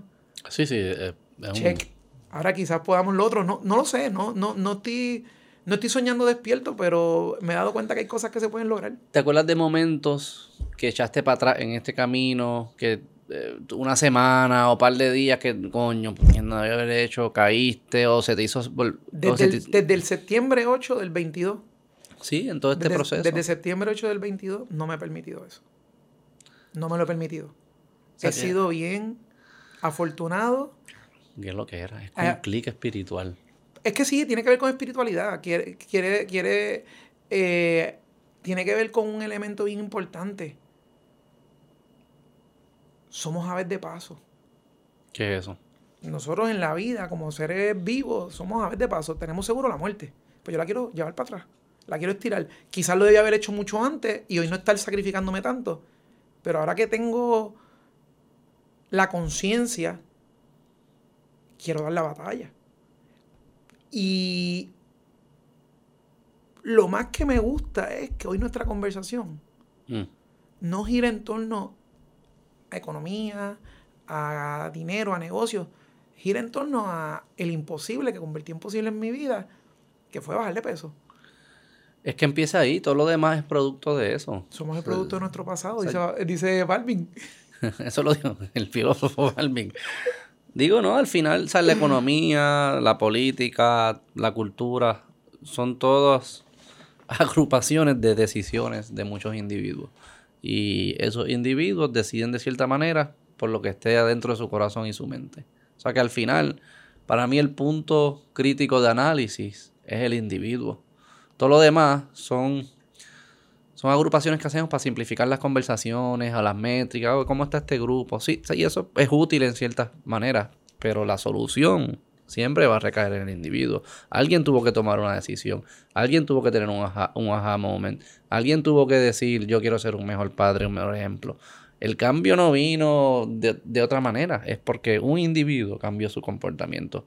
Quizás lo cambió porque tuvo una revelación divina o tuvo un apoyo de otros individuos. Pero al final son individuos los que hay que estar analizando. por, eso es que yo, yo puedo hablar de economía, para mí no es tan difícil, pero para mí es útil si lo traemos a lo específico, al individuo. Mira, traerlo al individuo. Eh, cuando hablamos de, de nuestro entorno, es bien, eh, los datos que a veces uno recibe, mm. eh, nos toma tanto tiempo poder digerirlos y convertirlos en herramientas útiles que se nos hace tarde. Se nos hace tarde porque cambiaron los datos, se actualizaron nuevamente. Y yo algo que he podido observar en este proceso mío de cambio es que hay menos personas que llegan a cierta edad en la vida que aquellos que viran el banco con los millones y los billones. Hay menos, repítelo. Hay menos personas que, se convierten en centenarios. Ah, 100. Que los que tienen, que los, que los billonarios. Hay más billonarios que personas con más de 100, es lo que estás diciendo. Eh, sí, eso es que se puede chequear, no sé si es no, cierto. No, eh, eh, lo, lo, lo, cuando te hice ahorita la referencia... es más fácil ser billonario que llegar a 100, es lo que estás diciendo. Mi abuela cumple 100 en, en, un par de meses. De hecho, la, la mía, que, que que es mi inspiración en muchas cosas, tiene 92. Y yo, y, yo, y yo a veces digo, wow, si yo llegara a 66. Sí. sí. Yo quizás prefiero ser billonario que cumplir 100. Si me dicen, puedes llegar a 99 y eres billonario, como que I'll take, I'll take that year. Está bien, pero... esa edad es bien difícil, yo la estoy viendo. Yo tengo dos abuelas, una de 99 una de 97 o 98. Y es bien tricky. Pero mira. Porque no sé cuánto de eso es vida. Ahora te voy a hacer una pregunta. ¿Y cuál es el rol de ellas hacia nosotros en este momento? ¿Cuál es la aportación de ellas hacia nosotros en este momento? Que estamos, entre comillas, en nuestro prime de vida. Te explico. Yo te mencioné que tuve una oportunidad de interactuar en temas de política. Eh, sigo activo. Y soy un eterno aprendiz. Entonces, tengo el privilegio de que me asignan cosas o me dan oportunidades donde estoy obligado a aprender. Si es bueno para una persona de 8 años o menos, es bueno para una persona de 80 años o más. Nuestros adultos mayores son la clave. Son la clave. Nos estamos volviendo locos como sociedad en poder atender el alto volumen que hay de adultos mayores en disparidad con, con los jóvenes para el mañana. Entonces, ¿por qué son la clave? Porque si nosotros queremos echar para adelante nuestra isla, yo creo que tenemos que repoblar nuestra isla. Para repoblar nuestra isla, nosotros tenemos que crear una fórmula donde distintos componentes nos den lo que se necesitan. Yo le llamo la fórmula del etcétera. Ok. ETC. Cualesquiera tres puntos hacen un plano. Educación, trabajo, comunidad. Esos tres, esos tres puntos bien alineados nos pueden reformular ese deseo de estar en Puerto Rico. El otro día tú hablabas de la nostalgia. Educación, trabajo y comunidad. ETC. Hay que importar, tienes que añadir la import. Bueno, el ETC puede atraer gente que, no es de aquí. Sí, como te lo explica ahora, mira, mira, lo que, mira dónde No importa de dónde venga la persona. Tiene que, esto tiene que estar presente para que las personas quieran procrear aquí y vivir aquí. Y venir para acá. El otro día hablaba, hablaba creo que fue Eric, de que su Educación. educación, trabajo, comunidad. El otro día Eric hablaba, by the way, te tengo que decir. Ajá. Me voló la cabeza cuando hablaron del nombre de los estandoperos. Y de lo de. Y de lo. y es tan simple que es que no es su, que, su factor de, registro de marca es súper retable. Yo decía, wow, eh, eh, eso es una, eso es para escribir un libro. Anyway, el detalle es que... Es nada. No, pero es que, es que, tengo que, es que, tiene un caso de, de generalización brutal. Lo que le dije. Y educación. Ah. Si la educación se alinea con nuestra fuerza laboral, la comunidad va a ser más vibrante y saludable. La educación, nosotros tenemos un reto y es en qué se enfoca los currículos y lo que se educa. ¿En qué se enfoca? En las necesidades presentes cuando la innovación y la tecnología están creciendo tan rápidamente o en lo que se dictó después de la Segunda Guerra Mundial para bregar con una guerra fría. Sí, es lo que se hizo el año pasado y así por muchos años. Entonces, ahí viene la, el cáncer del gobierno y es que eso siempre se ha hecho así. Entonces, tú tienes un trabajo que está desalineado con la educación. ¿Por qué? El gobierno federal establece o tiene un sistema de front-load education mm. donde educan a las personas hasta los 25 años. Luego de los 25 años ya no hay como que un sistema formal de educación, le corresponde al patrono, al patrono le cuesta, pero esas personas que llegaron a esos empleos que son los que no son del gig economy, los que son steady, con planes de retiro y todo, se aferran a la silla. No se quieren mover de la silla. Entonces secuestran la silla en vez de estar sirviendo. Y tienes una comunidad que muchas veces te pasa de que trabajas en un municipio, pero vives en, un, en otro. Entonces tú te estás desplazando por el tema económico y lo que haces es mover las remesas de una ciudad a otra como pasan con las naciones cuando vienen. Entonces tenemos una crisis de que no hay una planificación o una logística para eso. Mi ángulo. Si nosotros fortalecemos la educación y se convierte en la inspiración para que las personas quieran mudarse a los lugares. Es que no sé qué significa eso. Ok, voy a usar un ejemplo. ¿Qué edad tú tienes? 36. Te fuiste para Estados Unidos tienes tus hijos por allá. Tus abuelitas están acá, tu familia está por acá. Tú quieres regresar a tu isla. Sí. Pero cuando tú estás haciendo la matemática, no importa cuánto te paguen, si vas a pagar doble escuela, porque pagarías cuatro escuelas, dos públicas con tus taxes, más dos privadas para poder tener a los nenes en una escuela que les dé oportunidades de futuro, te frenas.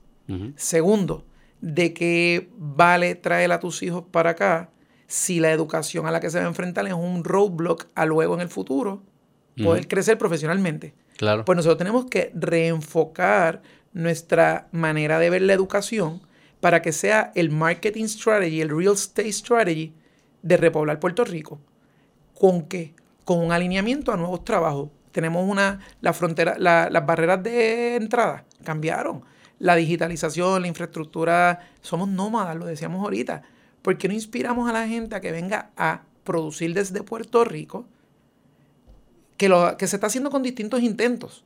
Pero no hay, para mí no hay uno que diga, regresa a casa al que se fue, que es la educación, o sea, fortalecer la educación de una manera...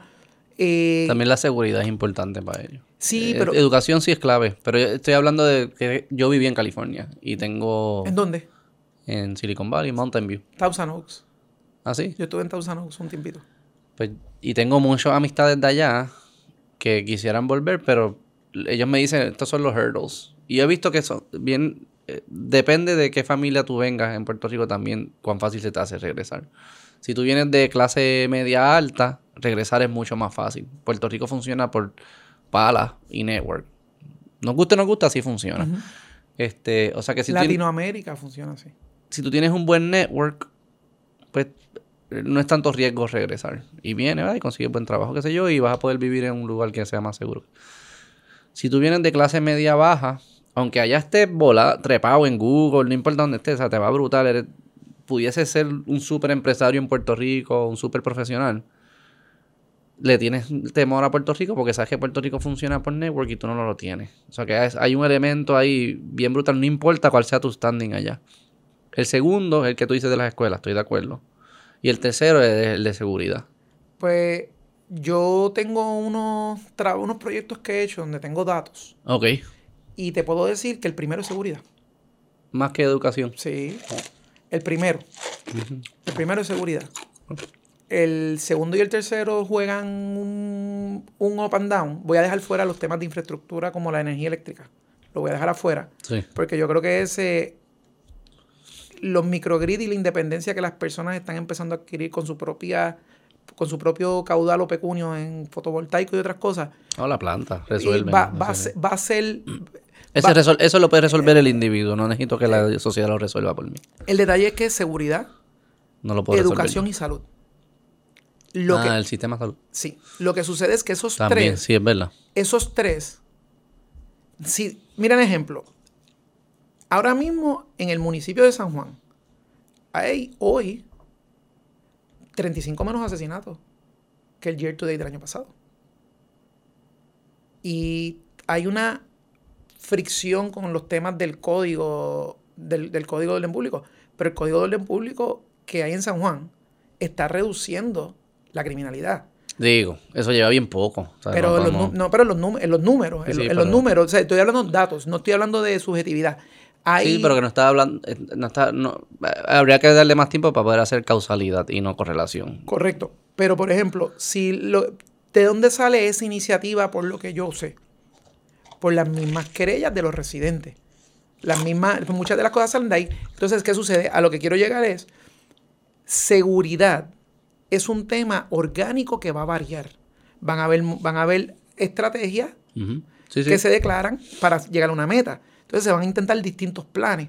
Quizás hoy establecen uno, mañana se modifica, el año que viene la política pública cambia y va a estar oscilando. ¿Por qué? Porque está teniendo algo de inmediatez y del momento y no podemos bajar la guardia nunca. Pero en el de educación es uno de planificación desde pre-kinder los Head Start hasta posgrado. Estamos hablando de que una vida involucrada en nuestro sistema de educación está hasta sus 25 años de edad. 25, ¿eh? No es 18. Eh, bueno, pero ya hoy dime tú qué tú logras con un cuarto año. Hoy en día va a ser mucho más, o sea, mucho. Hay o sea, en el Geek Economy sí, pero, pero. Y eso va a cada, vez va a ser más. La universidad van a cambiar. la universidad en 20 años van a hacer cosas bien distintas. De ahí es que viene el hecho de que yo quiero estar presente con mis hijos y trabajar sus soft skills. Porque yo no sé. Y aprender, que puedan aprender solos. Yo no sé si el día de mañana van a haber universidades o va a funcionar igual. No, y, y yo creo que los long life learning strategy, el upskilling y el reskilling es el futuro de las academias. de, la, de las universidades locales, que es mantener a las personas que están ahí útiles y renovarlas, porque no, no tenemos gente joven hoy para... O sea, el volumen de antes. No, sé cómo ya se van a reinventar, pero como, como nosotros las conocemos, no va a ser como va a ser en el futuro. Bueno, pues pero sí, ponle 18-25, no importa. Al punto que yo estoy tan comprometido, o sea, tan claro de que la educación de los tres elementos es clave, es porque ¿dónde tú educas a los policías? ¿Dónde tú educas a los enfermeros? ¿Dónde tú educas a los, a, los, a los maestros? ¿Dónde tú educas a los doctores? ¿Dónde tú educas a los profesionales de servicios técnicos que ayudan con las cámaras de seguridad, con los permisos? Al final del día, el epicentro de todo es educación. Si tú te recuerdas el libro de Sapiens, cuando habla de que la, en un momento habla de que la fémina era el alfa y sacrificó ser el alfa para criar al niño que nacía. No me acuerdo de eso. Pues en Sapiens hace una referencia sobre el rol de la, de la mujer en, el, en, la crianza. Mm. Yo pienso que la educación mm. de los, ¿verdad? No, no tengo ni el poder de la pluma que tienen los funcionarios electos, ni soy tan atrevido como para ponerme en primera fila para eso. Creo que hay que tener un, una, mis respetos a los que lo hacen. Eh, pero pienso que si nosotros nos enfocamos en educar, y educar puede ser en las instituciones, pero también está en la casa, en los valores, en, las distintas comunidades, podemos crear el deseo de apostar a una mejor comunidad. Sí, sí obviamente. Eh, pero Déjame pensar cómo reacciono a eso. Eh, hay varias cosas. Yo, educación no se debe confundir con escuela. Y yo creo que ese es tu último punto ahí. No es solo en la escuela. Este. Y lo segundo, recordemos la pirámide, la pirámide de nuevo de Maslow. El mundo que estamos entrando es un mundo activo, dinámico, que está cambiando todo el tiempo. Lo que significa que el rol de cada persona en el futuro es difícil de predecir. Antes era fácil, ¿verdad? Me paro, ah, yo estaba seguro que tú y tu hijo y tu hijo y tu hijo van a ser agricultor. No hay otra. Hoy en día es difícil predecir. Lo que significa para mí que tenemos que estar enseñando las cosas al nivel que tú le estás enseñando a tus hijos, que, ¿verdad? que puedes usar el ejemplo de la pesca, pero no es que tú le estás enseñando a pescar, tú le estás enseñando unos valores a gerenciar y qué sé yo qué. Hay un elemento de eso. Y un elemento de enseñarle a nuestros hijos a continuamente aprender, ¿verdad? Y y eso, se, e, eso para mí suena un ambiente bien dinámico, eh, que, que, disfruta el cambio, reconoce el cambio y está diseñada para constantemente estar cambiando las ofertas y los caminos y los currículos según va cambiando eh, las necesidades. Eso a mí no me suena que es algo que los gobiernos están diseñados para hacer. No son capaces de hacer eso, de hacer cambios rápidos, de estar reaccionando, de estar usando data para feedback. Eso, eso yo prefiero que lo haga o el sector privado o instituciones más pequeñas que están bien cerca a la gente, están escuchando y están y, tienen ese dinamismo implícito en su, en, su esencia. O sea que si yo compro, obviamente yo no creo que nadie estuviese en, nadie va a estar en desacuerdo, no, la educación no es importante, la educación es importante, pero para que sea, para que haga la magia que todos sabemos que tiene que hacer, se tiene que hacer de una manera, ¿verdad? Y esa manera para mí no es mediante el gobierno, no es un plan central. Tiene que ser un plan bien dinámico, que la escuela en Lajas quizás es distinta a la de Miramar y que la de Miramar hoy es distinta a la de Miramar mañana. Y está todo implícito con eso. Entonces, yo creo que el rol del gobierno es cómo yo habilito para que ese, ese mecanismo y ese sistema se dé y surja y pase. Porque lo que tú estás hablando son cosas bien orgánicas. Es como, es una energía muy distinta a vamos a hacer algo que es estático y lo vamos a hacer así por 20 años. No, eso no, va, eso no funciona ya. Eso no lo puede hacer así. Pues mira, yo, yo considero que ahí es que entra, ¿verdad? Que estamos en la isla. Aquí no se vota por los partidos nacionales, de decir los demócratas y republicanos. Pero aprendamos. Hay cosas buenas que están pasando en los Estados Unidos con los local, con los local education agencies. Eh, aprendamos de lo que está pasando en Silicon Valley, donde la cultura de las empresas multinacionales como Google han creado ejemplos que el gobierno puede seguir. Oye, eh, yo no sé qué, fue lo que yo estaba leyendo en, en Atlanta.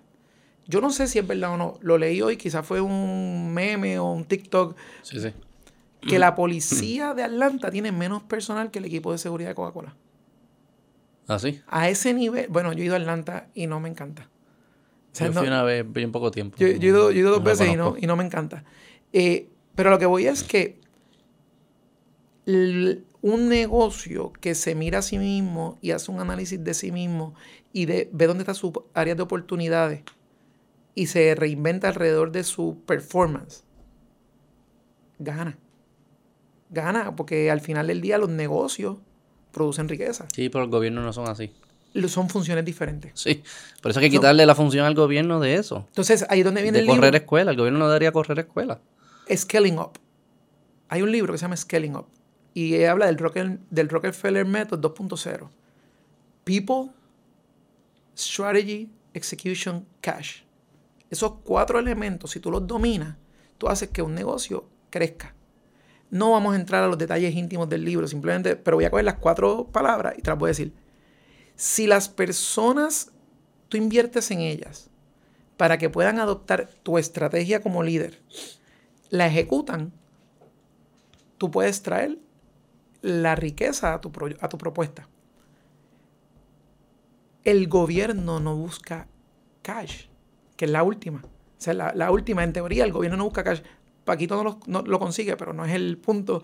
El punto es que el si nosotros cogemos ese método y lo cambiamos al último, que sea servicio, y el gobierno invierte en su gente para que los empleados de gobierno tengan una contentura, tengan un quality of life, tengan un, reconozcan lo importante que son impactando vidas en la sociedad en la que viven. Y los políticos, los líderes pueden hacer que sus estrategias se ejecuten, no se den contra una pared de cultura de trabajo que se come los procesos de crecer. Pueden ejecutar. Y es un tema bien, bien No lo veo. No veo que sea posible allá adentro. Pero es divertido hacer lo imposible. Y es imposible hasta que Pero hay cosas que son imposibles. no, pero. lo imposible existe. Pero mira. si no, lo posible no existiera. Pero como te decía, lo de educación, trabajo, comunidad. Sí, yo lo entiendo. Y entiendo todo eso. Y. Lo que, lo que digo es que no, estoy escuchando nada que es distinto. Yo sé que eso es lo que hay que hacer. Eh, lo difícil es cómo se hace. Cómo, cómo, uno cómo uno lidera para que empecemos a valorar estas cosas de, de esta manera y para des, desatar los nudos que no permiten que florezcan. Yo te puedo dar mi ejemplo. Ajá, el tuyo personal. De esas tres cosas. Hay algo, ¿verdad? Y, es como que las oportunidades que se le dan a uno en la vida, uno tiene que aprender a aprovecharlas. Ese es a moment como para rebajar. Ajá. Pues mira, yo soy vicepresidente de la Junta de Síndicos del Colegio Universitario de San Juan. El único municipio en todo Puerto Rico que tiene una universidad municipal en la ciudad capital. ¿Hay una universidad del municipio de San Juan? Sí. ¿Cómo se llama? El Colegio Universitario de San Juan. ¿Dónde está eso? Ubicado en la calle Calaf, entre Plaza Las Américas y el Choliseo. Eh, y es un carbón que con la presión adecuada va a ser un diamante. ¿Por qué? ¿Hace cuánto empezó eso? Lleva 52 años, 51, 52 años. ¿Y qué dan ahí? ¿Una universidad? Hay, hay, hay, hay tanto grados universitarios como grados asociados y estamos trabajando desde la Junta para reestructurar, para lo que es el backbone que funciona. Porque ahora mismo de allí salen egresados en enfermería y en gerontología. Cuando te dije lo de 880, de que los adultos mayores son parte, pues ahí nosotros, nosotros tenemos la, como institución la capacidad de servir a la comunidad. También hay eh, grados y, y ofertas relacionados a fotovoltaico, a instrumentación, cuando tú vienes a ver, estamos de cara al futuro de las ciudades basadas en IoT. Y pues tenemos que crear una fuerza laboral hábil para eso. Eh, adicional a eso, no sé si conocen lo que es el Workforce Innovation Opportunity Act. Eh, UIOA es eso que se llama. Creo que lo he escuchado, pero no sé qué es lo que significa. Pues el Workforce Innovation Opportunity Act es una ley federal que ha evolucionado de lo que era WIA y otros elementos, donde se busca ayudar a las personas a reducir sus barreras de entrada a la fuerza laboral. Pues en ese caso, presido esa junta en San Juan. ¿Te huyó? Sí. Entonces, educación, trabajo, comunidad. Dirijo el plan de gobierno del alcalde. ¿De San Juan? Sí. lo que es la oferta política, lo que es, lo que es escuchar a la gente para crear una oferta que luego su administración transforma en realidad de ofrecimiento y cumplimiento. Mira, el reto que tiene para mí los gobiernos como concepto en cuando están haciendo estos andamiajes es que el gobierno digamos, ¿cómo, se financia ese, el colegio universitario? Este? Bueno, ahora mismo, hoy, el colegio, el municipio lo, le aporta, los estudiantes pagan su matrícula, tienen BKPL y otros elementos. El municipio es el dueño y parte del, del costo operacional, en el caso de no tener el, un super, o sea, de no lograr exceder los costos, pues el gobierno municipal lo hace. Claro, que, y eso es lo que me refiero. Los gobiernos, ellos cobran, me cobran taxes a mí, patentes municipales o lo que fuese, y, de ese dinero parte financia esta escuela, eh, este, esta universidad, esta universidad. No importa cuán mal lo esté haciendo la universidad, se va a seguir fondeando. Los gobiernos no, no, no, no, no no dejan de existir. y eso es un problema. Porque cuando la gente, el mercado, la gente, el individuo, el estudiante, en este caso está diciendo no quiero ir a esa escuela, no me está, te está dando un feedback de que o tú cambias o no debes existir. El gobierno lo va a continuar financiando. Y, es, y es un override del sistema de mecanismo de feedback que el mercado provee. Y el gobierno siempre tiene la potestad y el poder de hacer eso porque es una fuerza impositora. Se pueden, ellos hacen las reglas, pueden imponerse. Y ese override de esos feedback mechanisms eh, creo que juega en contra del espíritu que estábamos hablando antes de un, sistema que se está adaptando todo el tiempo. El gobierno no está forzado a adaptarse porque siempre me puede cobrar. O sea, yo, yo como podcast, si yo estuviese si yo te pudiese cobrar taxes, que la te lo impongo, tú tienes que financiarme el podcast. Yo perdí, por la ventana tiré mi incentivo de adaptar mi podcast a servir mejor. Ah, porque, ¿verdad? Si, como estoy en el libre mercado, si no me escuchan y yo no cambio, pues yo dejo de existir. O digo, si estoy monetizando, digamos. El gobierno no tiene esa presión. Por eso es que es una institución que, que no la podemos comparar cómo funcionan las instituciones privadas, porque pueden siempre imponerse. Pero Beto, yo creo que hay un elemento que no nos habíamos dado cuenta, que es el que nos va a obligar como sociedad a que los gobiernos se adapten. ¿Cuál? Repoblar. Repoblar significa. Ajá. Ok.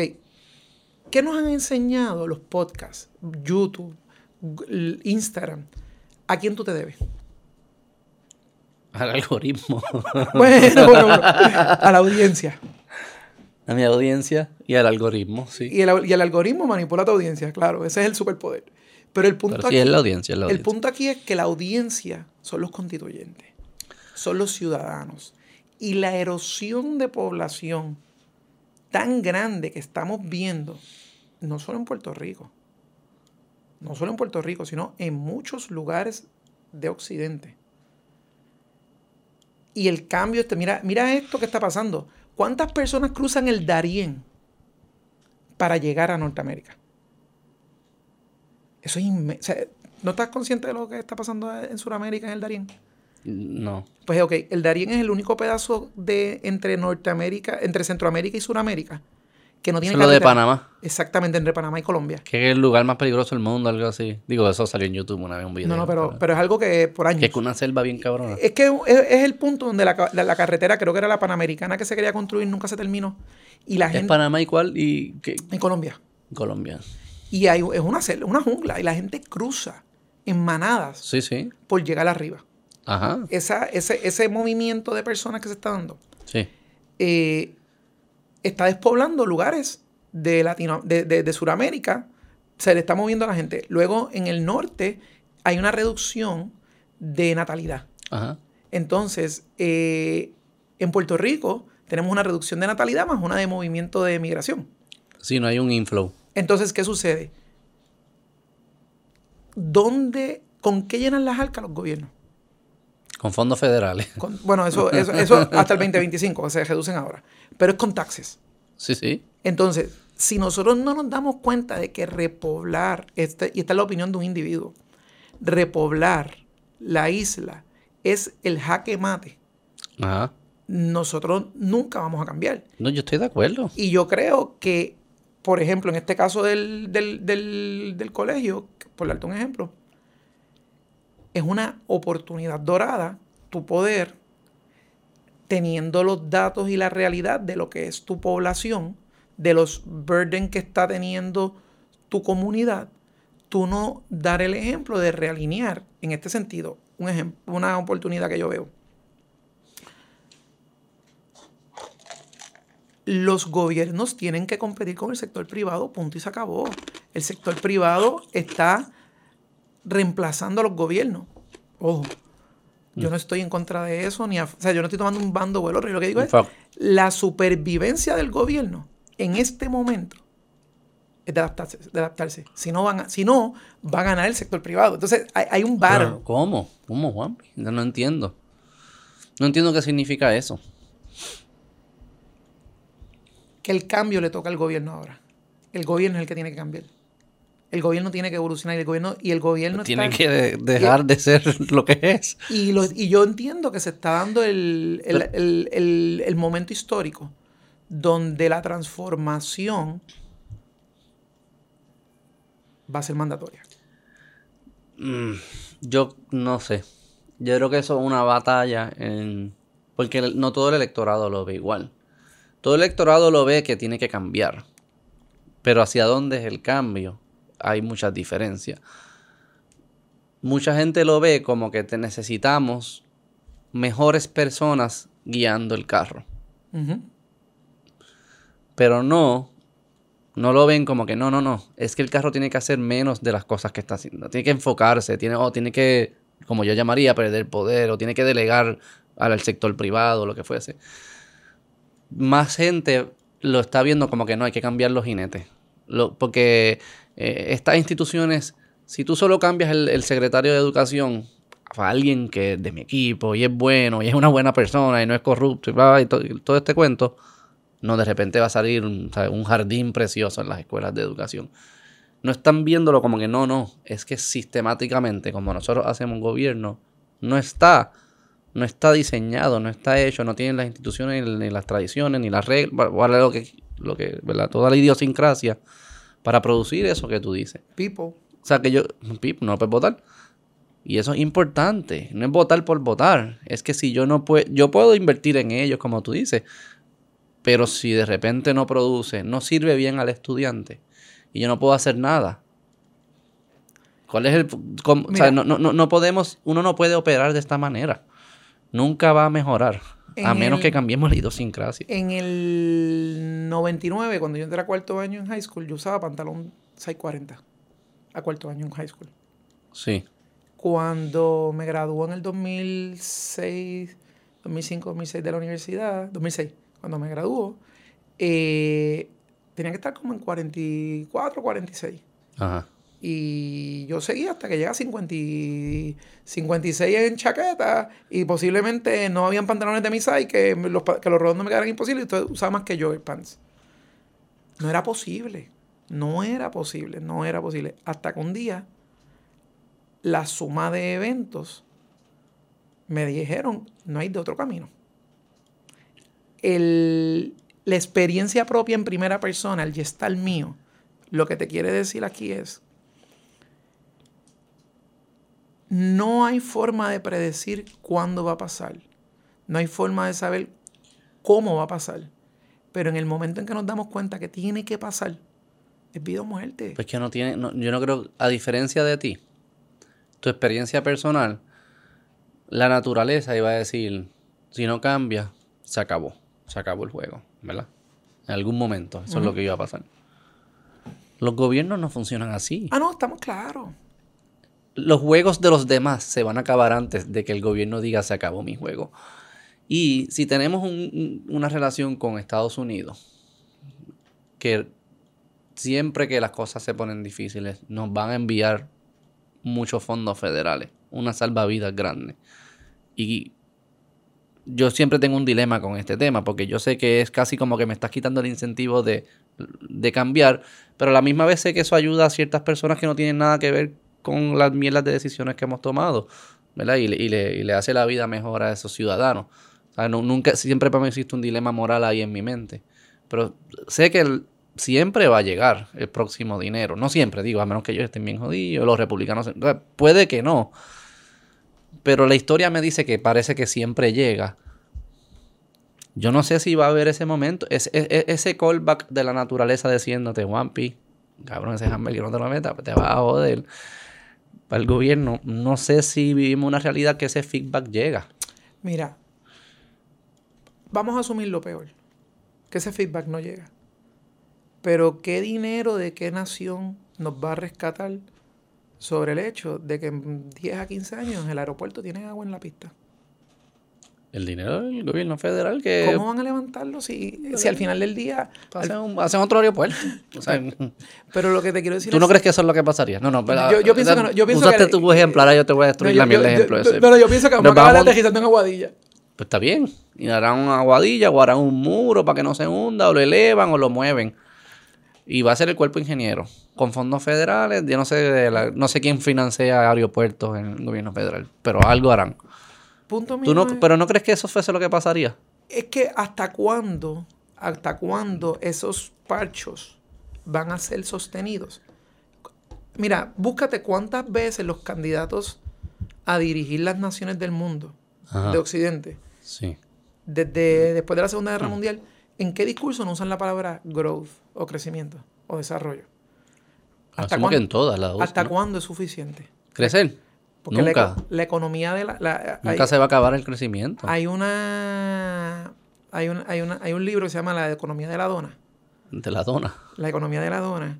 Y habla del desbalance del Ese libro te gustaba antes. Macho, ese libro está demente. Por la dona. No, fíjate que el título, la portada es bien deliciosa, se ve bien deliciosa. Pero más que eso es en el intro dice algo que, ¿cómo tú haces obsoleto algo? En la introducción hablan de cómo... ¿Cómo algo se convierte obsoleto? No es necesario. Creando un modelo que lo reemplace. Algo alterno. Entonces, eh, el libro está bien bueno, te lo recomiendo. El, Vamos a hacer los gobiernos obsoletos. El, yo creo que no es tanto hacer el gobierno obsoleto. Yo eso no es posible, eso no. No, no, no, no, no, al contrario. Yo lo que creo es que más que hacer el gobierno obsoleto, es hacer obsoleta las cosas. El pesimismo, el pesimismo, el negativismo. Pero yo no estoy siendo pesimista. No, no, pero no lo digo de ti, lo digo de los, de los stakeholders, las personas. Yo creo que el positivismo, el, el volver. Mira, cuando creo que fue con Luis, cuando tú estabas entrevistando a Luis Herrero, que hablaron de la continuidad de los gobiernos y que el último que tuvo una reelección fue Pedro Rosselló. Fue? Pedro Rosselló en el 96. Pero mira, mira los cambios absurdos. Antes el Partido Popular Democrático ganaba 77 de 78 alcaldías. Antes, el Partido Independentista Puertorriqueño era la segunda fuerza electoral de Puerto Rico. Antes, eh, un partido como el Partido Popular Democrático iba a buscar 11 escaños por acumulación. ¿Qué fue que ahora van cuatro? después baja a 6 y ahora van a tirar para cuatro. Todo cambia. Todo cambia, pero nada cambia. Yo lo que creo es que nosotros tenemos que encontrar la manera de que donde otros vean problemas, buscar oportunidades y no abandonar el mindset, el mindset de sembrar con paciencia, gerenciar con astucia, poder eliminar los escollos y coger lo necesario y que el hábito no nos diga qué no podemos hacer yo no. Si estoy sonando pesimista, no es lo que estoy tratando de Al contrario, esta, conversación está súper cool. Estoy siendo. Yo creo que hay que diagnosticar los problemas de la manera correcta, al nivel correcto, para que las soluciones traigan los resultados esperados. Este. Si en tu, en tu journey de, de, la, de tu proceso de perder peso, si yo llego a decir, Juanpi, no, lo que hay que hacer es qué sé yo, no compre esas galletas, ponte estas galletas acá, como que cosas más superficiales, el impacto no hubiese sucedido. O sea, fue, fue lo que te produjo a ti el cambio no fue que dejaste de comer, es que generaste un propósito o algo más grande y por eso eh, cambiaste tus hábitos de comida y todo esto. Eso es lo que yo me refiero. Como que aquí estamos pensando, no, porque si yo cambio a esta persona, no, es más profundo, es nuestra relación al, al, al, al empoderamiento individual. ¿Verdad? Aquí se habla mucho de empoderamiento. Está bien, porque no queremos en School Choice. Eso es empoderamiento. Yo le estoy dando el poder a los individuos, a los padres, a decidir la mejor escuela para su hijo. ¿De acuerdo? Eso es lo que yo me refiero. Es a ese nivel que hay que entender las cosas. Porque yo sí creo, en el triángulo que tú mencionas, sí, me parece razonable. Si nosotros desciframos esas cosas, más personas quieren quedarse aquí. Posiblemente quizás tuviesen hijos aquí. Y otras personas de afuera quisieran regresar si son puertorriqueños o hasta inmigrar si son de otras partes. ¿Cuál es la forma más rápida que yo construyo eso? Eso es lo que yo me estoy preguntando. Y no me parece que es liderado por instituciones que no están diseñadas, que el feedback mecanismo no les afecta. Porque yo sé que para llegar a esto hay que hacer muchas iteraciones, hay muchas pruebas, hay que tratar esto, esto, esto, esto, esto. Yo, yo necesito crear instituciones que iteran, que están diseñadas para iterar. Te voy a dar un ejemplo, un, un ejemplo paralelo a las instituciones del gobierno. Ajá. Cinco años tiene tu nene, ¿verdad? Cinco, sí. Cinco. El mío tiene ocho. ¿Qué quiere ser tu nene cuando grande? ¿Ya te ha dicho? No me ha dicho, no. Hecho, yo tengo pánico a que la respuesta sea... Podcast. influencer, youtubero, podcastero. No es que estoy... Mira dónde estoy hoy. Mira dónde, mira dónde estoy hoy. Pero mira dónde estoy hoy. Aquí ¿Tú quieres que sea? No, pero mira lo que voy. Astronauta. No, yo quiero que sea feliz, pero... Pues eso no es una profesión. Bueno, bueno no, es por, no, es por, no es por nada, pero eh, si tú estás feliz haciendo lo que te toca, le metes mano. Pero mira mi, mi punto. Si nosotros vemos el negocio del entretenimiento como un negocio que realmente es una máquina de producir mucha riqueza y valor. Y a estos jóvenes... Debatible, pero ok los, que la pegan, los que la pegan lo logran. Lo que, lo que sí, pero no sé. Ok, dale, dale, Pero lo que yo digo es: si a, tu, a mi nene o a tu nene que nos dicen que quieren seguir esta, este journey, hay una industria que se ha ido desarrollando, donde hay una formación, donde ellos pueden ver el, todo lo que es el negocio, porque yo te veo en la cámara, yo te escucho a ti, a tus invitados, y de güey, gracias por la invitación. Eh, pero la gente no ve todo el back office que hay. Todos los texteos, las llamadas, la coordinación de producción. No todo el mundo tiene la capacidad de improvisar una conversación. Eso es un don de algunas personas. Hay que hacer un estudio, hay que analizar cómo este invitado me suma, me resta, cómo me cuido de lo que me preguntan versus lo que respondo, mm. cómo monetizo, cómo hago que no me vayan a parar una monetización, los copyright. ¿Viste lo robusto que es? Bueno, no viste, tú lo conoces. A lo que yo voy es, eduquemos a la próxima generación a maximizar eso. Eso, no le eso el, gobierno no lo va a entender. ¿Maximizar qué? Las oportunidades de las industrias, negocios, eh, necesidades que hay. Un eso no va a existir. Yo no sé si va a existir. ¿El qué? Entonces, el podcast o la forma en que se hacen estas cosas. Pero de aquí a 15 años. El aprendizaje de este negocio porque antes Ah, sí, eso sí. Por eso es a lo que voy a la educación. Antes habían CD. CD, sí, sí. Hoy es downloads. Sí, sí. y mañana quizás son telepatía. Claro, pero que es casi como los deportes a mí me gustan mucho, porque los deportes, este, yo veo que le enseñan a mi hijo cosas que son como que, ¿cómo diría? Como que están por debajo del juego. ¿verdad? De trabajo en equipo, de disciplina, de, de fajarse, qué sé yo qué. En el podcast del venezolano hablaste de eso. Del deporte, ah, sí. Y lo más que a mí me gusta del deporte, especialmente para mi hijo, y pensaría que para mí, yo, yo me crié eh, jugando deporte, es el feedback que te dan. O sea, como que tú... El coaching. Sí, pero tú sabes, quiero, me, que yo tiro tiro libre, de cada 100 meto 20. Pero si me, me esfuerzo y practico, maybe, mm, o sea, meto 50 y es medible. O sea, que yo sé que la disciplina trajo algo.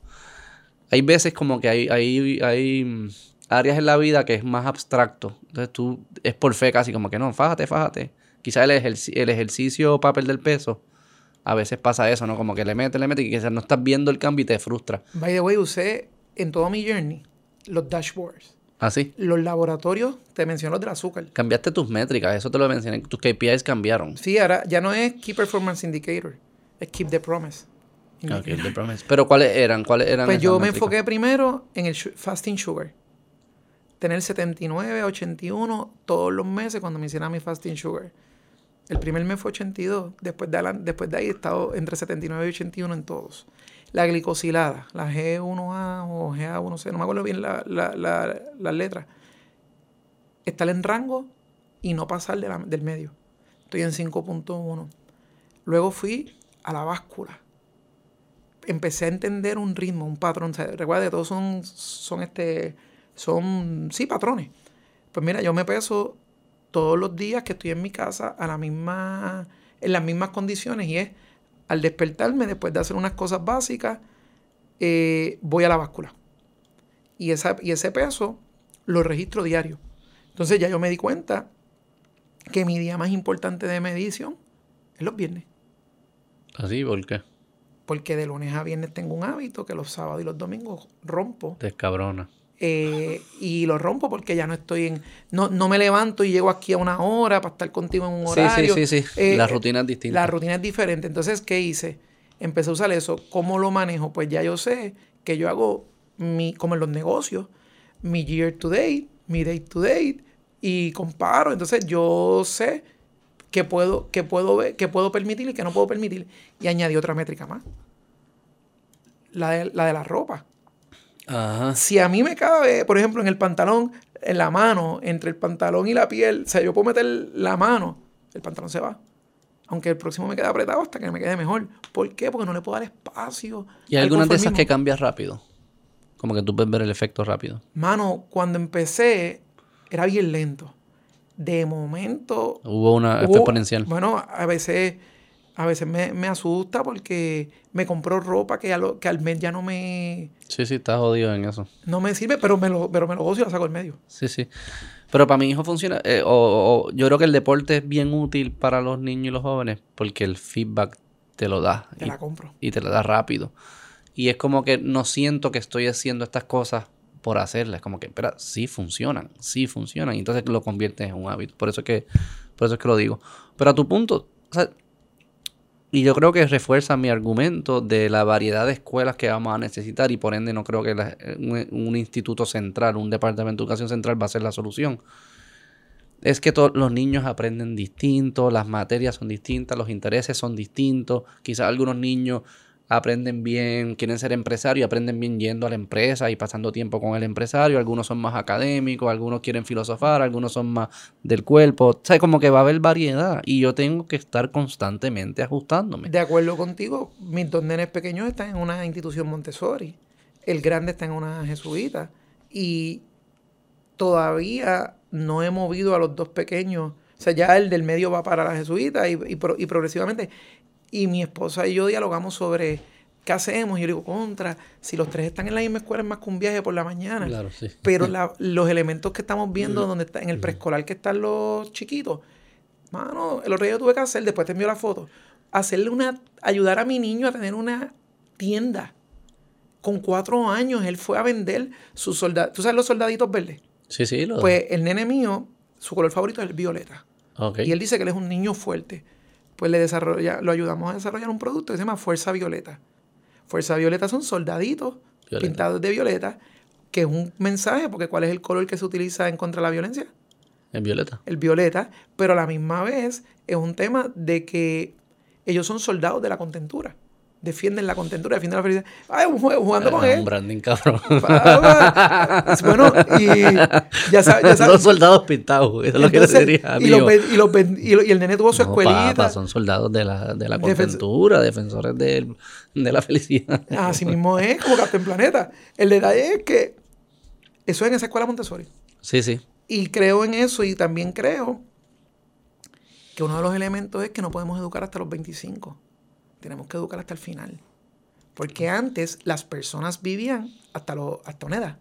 Y poco a poco toda la innovación y transformación social y la intervención de los estados ha hecho que la longevidad sea importante porque se ha alcanzado mejores... Las barreras han cambiado. Estamos hablando de los Blue Zones, estamos hablando mm. de... Es más, estamos hablando de bienestar y prevención antes que de rehabilitación en muchos momentos. Eh, el, el discurso y la realidad ha cambiado. Por lo tanto, el long life learning, que es, eh, el upskilling, van a ser clave. Porque hoy tú tienes 36. Sí. Cuando tú tengas, con el espíritu de emprendedor que tienes ahora, cuando tú tengas, ponle 72. Diablo, el doble. El doble. Mm. ¿Cuántas cosas no van a haber cambiado tecnológicamente? Mira. Es inimaginable. ¿Qué, año es ese? 36 de 23. 59. En, el 2060, imagínate. ajá. Y te voy a hacer, y mira esto. A mí me encanta retar la definición de ciudad inteligente. Si yo te pregunto a ti qué es una ciudad inteligente. No sé, eso es lo que se refiere en que tiene muchos sensores y hay. Es que. Eh, mucho. Sí, no. Eh, no sé qué es lo que se refieren. Que tiene data, que recopila data y asumo que utilizan la data para el, que sea más, más fácil navegar la ciudad, haya beneficios al ciudadano. no sé, no, no, no sé qué es lo que se refiere necesariamente. Cuando ahora te diga el romanticismo me destruirás, pero la ciudad inteligente es aquella que pone a la gente y a la naturaleza primero. Porque todos los servicios. A la gente, olvídate de la No, es que la naturaleza es importante, sin agua no vivimos. Bueno, porque para poner a la gente primero tienes que poner el agua primero. Eso, eh, yo, por eso yo con la gente estoy cubierto. Pues está bien, pues mira. pero poner un, árbol por el bien del árbol. yo soy bien eso, pero no No, no, oye, no, no tengo problema. pero el punto mío es que el punto mío es que todos esos sensores, toda esa tecnología, toda esa digitalización, todas esas herramientas poderosas tienen que servirle al, ser vivo. Ajá, sí, sí. No es crearla para que nos reemplacen. ¿Por qué? Porque va, va, va. Vamos a ver. Homo, Deus. ¿Te lo leíste ya? No he leído Homo Deus. Cuando llegues a Homo Deus te vas a reír porque habla de todo esto. Y el tema de. De AI. De AI antes de que explotara. Es, en verdad es genial ese libro. Anyway, el punto mío con lo de la ciudad inteligente es que volvemos al punto, cuando hablamos de inteligencia, la manera de fortalecer la inteligencia del individuo lo es la educación. La educación en diversos ángulos, diferentes propuestas, el sector privado, el sector público, el sector, el, tercer sector o base de fe, más hasta las comunidades. Eh, sí, sí, todo. todos los elementos.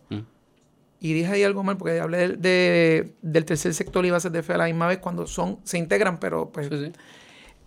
El punto mío es. No nos podemos conformar con invertir en la inteligencia y el equity de nosotros como participantes de esta sociedad. Y tenemos un reto y hoy hay un bombardeo bien feo. Nos están diciendo todos los días, todos los días, todos los días Emprende, emprende, emprende, emprende, emprende. Pero yo digo que emprender y ser empresario no es lo mismo. Si vamos a hablar de emprendimiento, tú puedes ser emprendedor dentro de una organización. Tú puedes ser emprendedor dentro de un colectivo. Tú no tienes que ser el que esté arriba en la pirámide para decir que eres emprendedor en un negocio. Entonces, los sistemas sociales, los sistemas económicos, los sistemas comunitarios son complementarias. O sea, las funciones se tienen que complementar. Bien, bien este end of the world, eh, este, como en estas teorías de final del mundo, después de ver Walking Dead. Mm. ¿Cuál es tu rol mm. en la sociedad si no hay para transmitir podcast?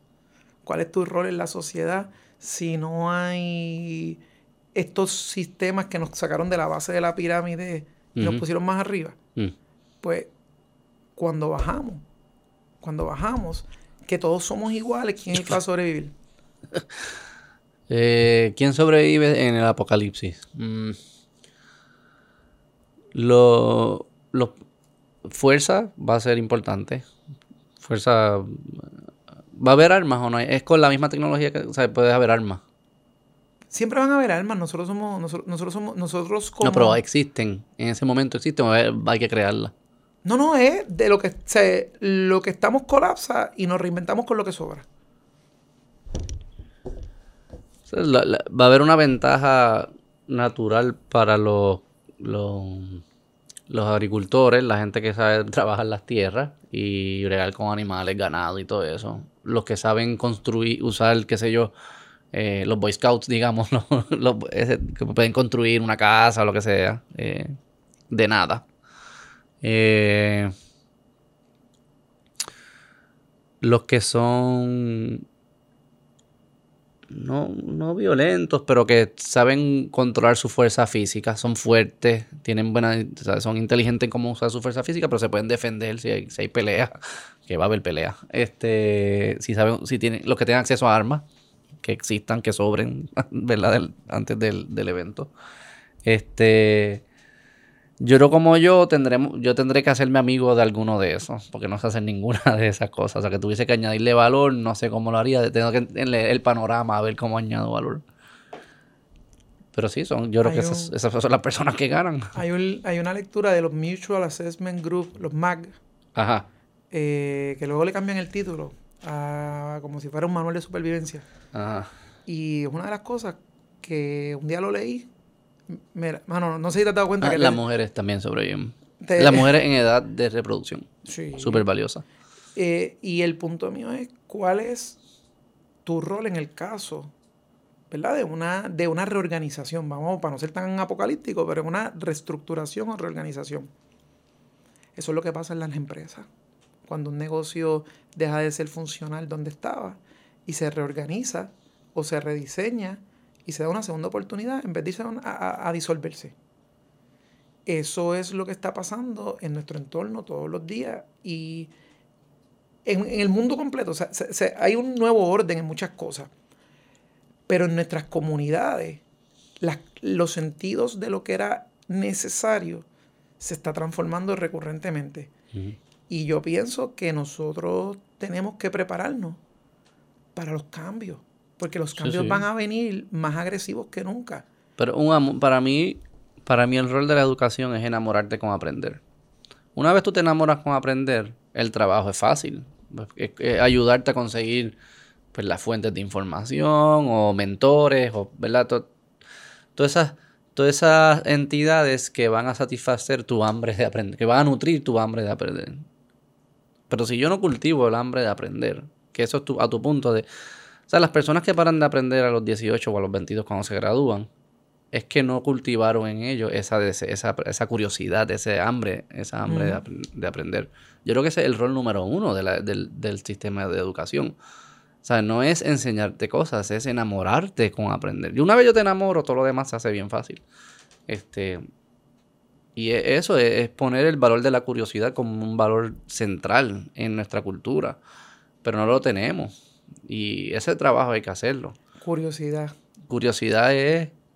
Por eso yo diría, yo, en lo del apocalipsis tuviese miedo al principio, en, esa en el periodo de transición, porque las no, tengo no soy Boy Scout, las habilidades de sobrevivir no las tengo. Pero una vez si llegue cierto como que, ok, estos somos los que somos y yo sobreviví, yo sé que puedes añadir valor porque soy curioso. Y porque soy humilde y curioso a la vez. O que me gusta hacer preguntas, aprendo y con ese aprendizaje pues puedo a ver cómo yo te sirvo, a ti, te apoyo, lo que fuese. Y eso es lo que yo busco hacer aquí. que, pero es ese, es el valor de la curiosidad. Eso tiene que estar en el centro de la cultura. Mira, cuando mi nene, que me paso haciendo un montón de cosas de outdoor, eh, a nivel de los temas sensoriales, el, el monte, el hiking, el cambiar de espacios ayuda mucho los olores, la, naturaleza. Pero una de las cosas que está detrás de mi, de mi motivación a sacarlos del confort es cuando tú miras escenas como las de la película Wally. Wally. Que están todos pegados encima, con una tabla al frente. Sí, sí, en la nave. En la nave. Y alimentan un sistema de consumo, pero no de actividad. Entonces, a mí me satisface un montón cuando mi nene Estuvimos la semana pasada, hace dos semanas en, en Florida. Y yo le digo, y, fuimos a, ver cocodrilos, a los, ah, a, los a, los Everglades. Así, en el wild. Sí, cogimos un trip, nos montamos un botecito. Ah, de los botecitos esos. Sí, pero después teníamos, yo, yo tengo fotos ahí con culebras, cocodrilos y todo, fuera de mi comfort zone, fuera de mi comfort zone, pero enseñándoles a ah. ellos.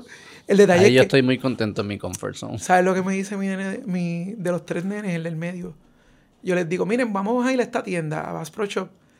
¿Quién se quiere bajar conmigo? Y sale el del medio yo, bien presentado. Y entramos a la tienda y lo dejo correr, él ve las cañas, los botes, todo. Y como a los dos días le digo a mi esposa, mira, voy a volver para la tienda ahora con calma porque aquel día estuve un ratito correteando. Y viene y me dice, ¿te vas a llevar a los nenes? Y yo, el que quiere ir puede ir conmigo. Entonces, el del medio y el chiquito fueron conmigo. Y yo les digo, bueno, ustedes van a hacer el iPhone shopping. Les van a coger el celular mío, se van a ir por la tienda, todo lo que les gusten lo van a retratar. Y después nos sentamos con calma y compramos un par de cositas. Entonces eso, cabrón, que va a las tiendas y después piden Amazon. Si estoy viajando no va a estar cargando. yo lo hago, yo lo hago también. Pero mira esto, ¿sabes lo que, lo que cogieron los nenes? Fueron y retrataron al flecha, cuchillo, caña, esto, lo otro. Y yo le digo, papá, ¿para qué tú quieres esto? Pues papi va a pescar. Nosotros vamos mucho a Salina, al área Salina a pescar. Papi va a pescar o a las curías. Eh, que hay un laguito aquí en San Juan, no sé si has ido alguna vez. yo, me, yo, voy allí. Me tienes que invitar. Va a decir, ¿Cuándo, ¿Cuándo, vamos? 2024 salgo de mi zona de confort. Pues vamos. Y vamos allí. Vamos, a, vamos a pescar allí. esa comunidad rescató el lago. Esa comunidad le metió mano al área. Y ellos han puesto eso allí como... ¿Qué edad tiene tu segundo? Eh, cumple 5 en diciembre.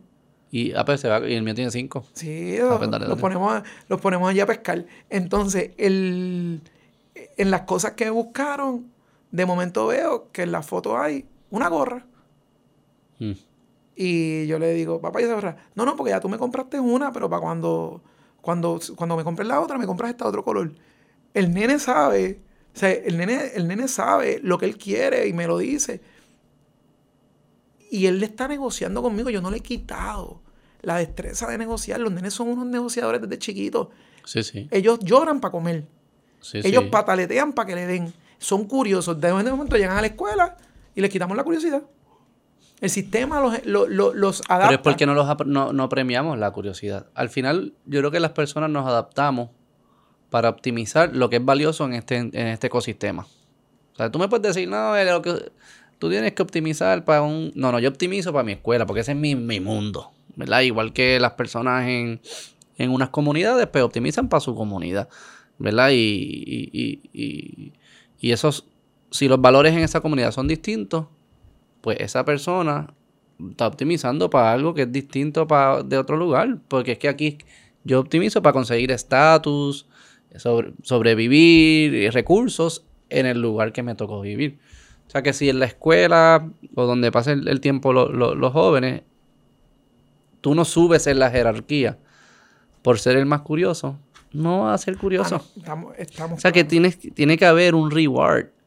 Y, tú no lo haces por el reward, pero el reward es la señal de la sociedad, de lo que, lo que estás haciendo es valioso para la sociedad. La validación.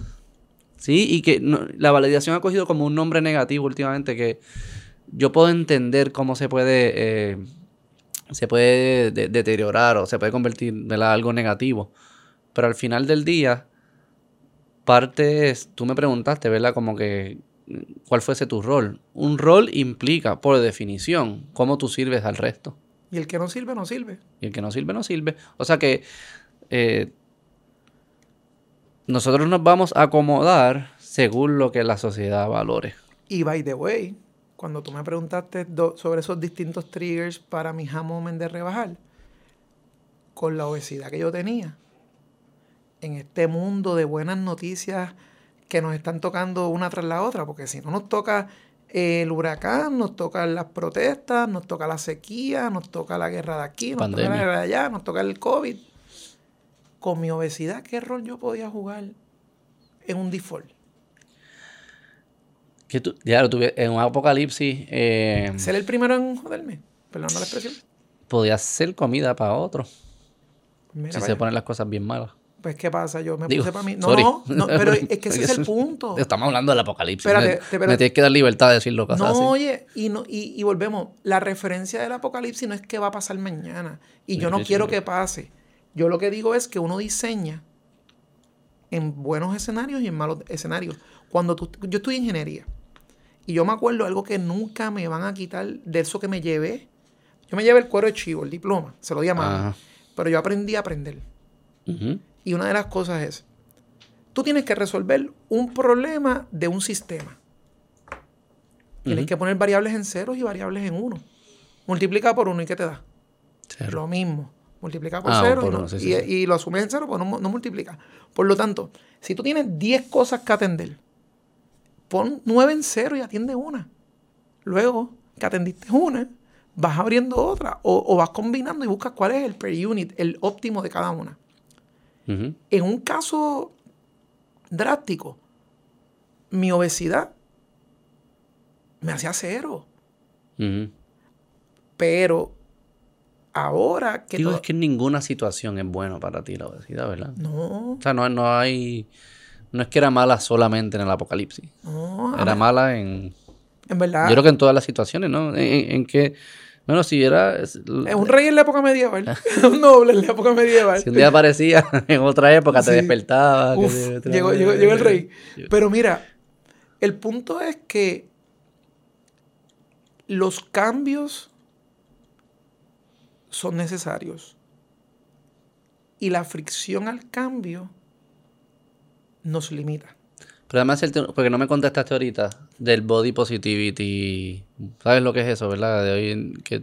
Habla, pónmelo en arroz y habichuela para no equivocarme. El body positivity, positivity movement, que viene de Estados Unidos, pues aquí también lo hay. Es como que tú decirle a alguien que está sobrepeso que no es saludable es, es ser gordofóbico. Este, y que tú lo que tienes que hacer es reinforce de que eh, tú eres positivo, con, tú, eres, tú eres tú como eres y eres bueno y, ¿sabes? Como que... pregúntame eso hace un año. O es más, pregúntame eso en 360 libras y no es la misma respuesta que hoy. Pero lo que te quería preguntar era por eso mismo, porque tú pasaste por el journey. Si ese tipo de... Ese tipo de cultura porque se, puede, es una idea que se puede meter dentro de la cultura y la estamos viendo en algunas, en algunas áreas. Es un, es un impedimento para el journey que tú pasaste. Mira, yo he llegado a pensar, no, yo lo he dicho en voz alta y lo voy a repetir, que cuando hablamos de comunidades de personas, ¿cuál, cuál es la, ¿cómo es que se dice cuando hay un grupo de personas desaventajadas? Eh, vamos a llamarle una comunidad de interés. Hmm. La comunidad más discriminada son los obesos. En el sentido de que el asiento se hizo en el avión para una persona en un, en un estándar que no es la mayoría, porque la obesidad ha arropado la, la sociedad tú tienes un montón... ¿ah? Ok. Eh, o sea, tú dices como ha crecido tanto la obesidad. Que, que, hay El hecho de que el asiento esté diseñado para los, no obesos es un discrimen. Eh, eh, es, como cuando hablamos de... Cuando tú miras... Estamos, estamos viendo muchos elementos que discriminalizan, o discriminan, perdóname, contra la persona obesa. Eh, dime otros, porque no... Bueno, déjame ver, déjame ver cómo... ¿Qué significa discriminar contra una persona déjame, déjame ser aquí, ok. No se diseña para el obeso. No se ve en el... no se diseña para un montón de personas. Está bien, pero la cantidad de personas obesas que se quedan afuera... ahí que tú dices. Que... se quedan afuera de la consideración. Eh, y yo considero que por muchos años yo vivía justificándome ganarle a eso. ¿Qué significa? Yo, yo me metía en mi mente que yo como persona obesa tenía que darle, ganarle a ese sistema que decía que lo, ¿verdad? Que el yo no, yo no, yo no aceptar el mensaje que me estaba dando el sistema. El sistema estaba mal, es lo que tú pensabas. Yo pensaba que el sistema estaba mal porque yo era una de esas muchas personas obesas que no cabía en el asiento. Por eso, estoy, eh, por eso mi hesitation cuando dice el, eh, discrimina, porque Usando ese lenguaje, el sistema está mal. Eh, pero me doy cuenta que no es que el sistema está mal, es que la versión óptima del ser humano no es obesa. Y que nosotros hemos hemos tenido una manera de pensar en el yoísmo de yo quiero. Que lo hagan para mí, lo hagan custom made para mí, lo hagan fit para mí. Entonces, si no lo hacen para mí, es malo. En muchas ocasiones yo dije que el sistema discriminaba contra los besos. Hoy pienso que ese sistema que diseña para una persona en óptima condición es de las pocas fuentes de información que nos quedan, dándonos un friendly reminder de que tenemos que cuidarnos. Digo, yo no creo que la aerolínea, esa es su misión. La aerolínea sí, sí, Es un negocio, estamos claros. Si llegara un montón de personas en sobrepeso o mayor, más, y fuese la, su primera fuente de clientes, pues ellos agrandarían los, asientos y te cobrarían más. Porque fuese más caro, porque caben menos. Pero, no, pero no vamos a marcar la aerolínea. Vamos a ver un ejemplo. Las sillas donde nos sentamos los muebles donde, las sillas donde comemos, las sillas donde vamos, los escritorios en la escuela. Hay tantas cosas que para mí no funcionaban desde, desde siempre. Y sobre todo cuando me puse en mi peor momento. Que yo decía, esto es discriminatorio, esto es en contra mío. Entonces yo necesitaba que alguien me normalizara la situación. Eh, pero eso es la cultura de hoy en día. Que ahí es donde yo voy. Eso está mal. No podemos seguir normalizando las excusas. No estoy en contra. No digo, y no hay que desearle mal. Las personas en sobrepeso no son malos seres humanos. O sea, como que hay que ponerla, hay que separar las dos cosas. Son personas valiosas y, y, moral, pueden ser moralmente buenas. Todavía, no yo, me, yo me considero gordo. Por eso. Este. Lo que sí es que no podemos hacer. Ah, por ejemplo, hay ejemplos que han creo que en Nueva York, en otros lugares, han señalado a médicos porque le dijo a alguien sobrepeso que está sobrepeso y eso no es saludable, no es bueno para ti. Y, y, la, y esa persona, ese paciente hace un claim y luego, qué sé yo, la asociación de whatever le hace un señalamiento al médico. Y como que, pero es que yo lo que estoy estableciendo es algo objetivo. Yo no estoy diciendo que es mala persona, no estoy diciendo que le deseo el mal ni nada de eso. Estoy diciendo que objetivamente, si tú estás en este nivel de peso, pues tu salud se va a ver afectada. Pero es que eso es cierto. Yo no sé cómo eso es controversial. Yo creo que el otro día, yo creo que eras tú el que estaba hablando con Braulio ah, sobre el post de Braulio. Sí, sí. Yo le, mira, yo, yo, soy feliz de que yo no reacciono al 99% de las cosas que pasan en las redes. Yo dejo que sean viejas. Y después. Y después las trato de entender en el patrón que crearon. Eh, porque es que si no, no tendría vida. Claro. Estaría reaccionando a todo. Cuando él, la conversación del tema de lo de Braulio, yo le voy a respetar a todas las personas su opinión. Todo el mundo que tenga algo que decir, que lo diga, que lo opine, que lo otro. Pero yo te voy a decir, si a mí Braulio Castillo se me acerca en un lugar y me dice, oye Juan Pablo, o perdóname, vecino, caballero, no te conozco, lo que sea, eh, me siento, te veo y te quisiera pedir permiso para darte mi opinión, quizás yo me ofendería. pero, pero, pero, quizás me cambiaría la vida. Porque quizás es una persona a la cual yo le tengo una deferencia y un respeto por su trayectoria, por lo que representa en la cultura, por lo que representa en la vida de nuestros padres y de, y de los que lo vieron. Es un quizás, es un if.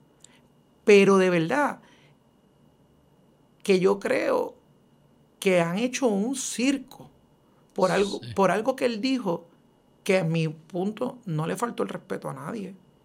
Él no, él no se lo dijo a la persona. No, no, pero eso lo escribió. Él lo posteó, sí. By the way, y a todos los que lo critican, que se pasan reaccionando a eso, viven locos por tener el micrófono, por tener una opinión. Es más, la mayoría de ellos les encanta escribir para sentirse que tienen una voz. Y si ellos lo dicen y alguien le reacciona de esa manera, se van a ofender. Sí, ellos están haciendo lo mismo. Pero ellos hicieron exactamente lo mismo. Y lo hacen con otros temas también. Entonces, ¿qué, vamos a hacer? Es como, Eso es lo que yo no, yo no entiendo. Para mí hay varias cosas. Porque yo entiendo, yo entiendo que si viene alguien y me dice algo de lo que yo soy sensitivo, me voy a encabronar. Especialmente si es un extraño. O quizás así está mi papá y eso me encabrona. Tu papá te dice cosas y tú te encabronas. Pero a las dos horas, esa mierda se queda dando vuelta ahí. Y dices, este cabrón tiene razón. Lo odio por haberme lo dicho, o me encabrona que me lo haya dicho, pero tiene razón. Porque en verdad es difícil mentirse a uno mismo por mucho tiempo. siempre la factura llega y va a llegar de extraños, de familiares, del médico, de algún lugar va a llegar. La vida, te, la naturaleza tiene la forma de dejar, de recordarte lo que ya tú sabías. Y, y yo creo que eso, si nosotros tenemos la oportunidad de hacer eso y lo podemos hacer de una manera que no se sienta entrometida, que no se siente que estoy juzgando, sino de una manera que se siente que viene de buena fe, lo debemos hacer, lo debemos hacer. Yo, otra cosa, como que un, un, mind experiment que yo estaba, porque he tenido este debate ya con mil personas. Todo el mundo está como que, ah, es un entrometido. Yo, ok, esto está a lo loco. Vamos a suponer que Braulio Castillo sabía, ¿verdad? Está viendo una persona que se va a montar en un carro.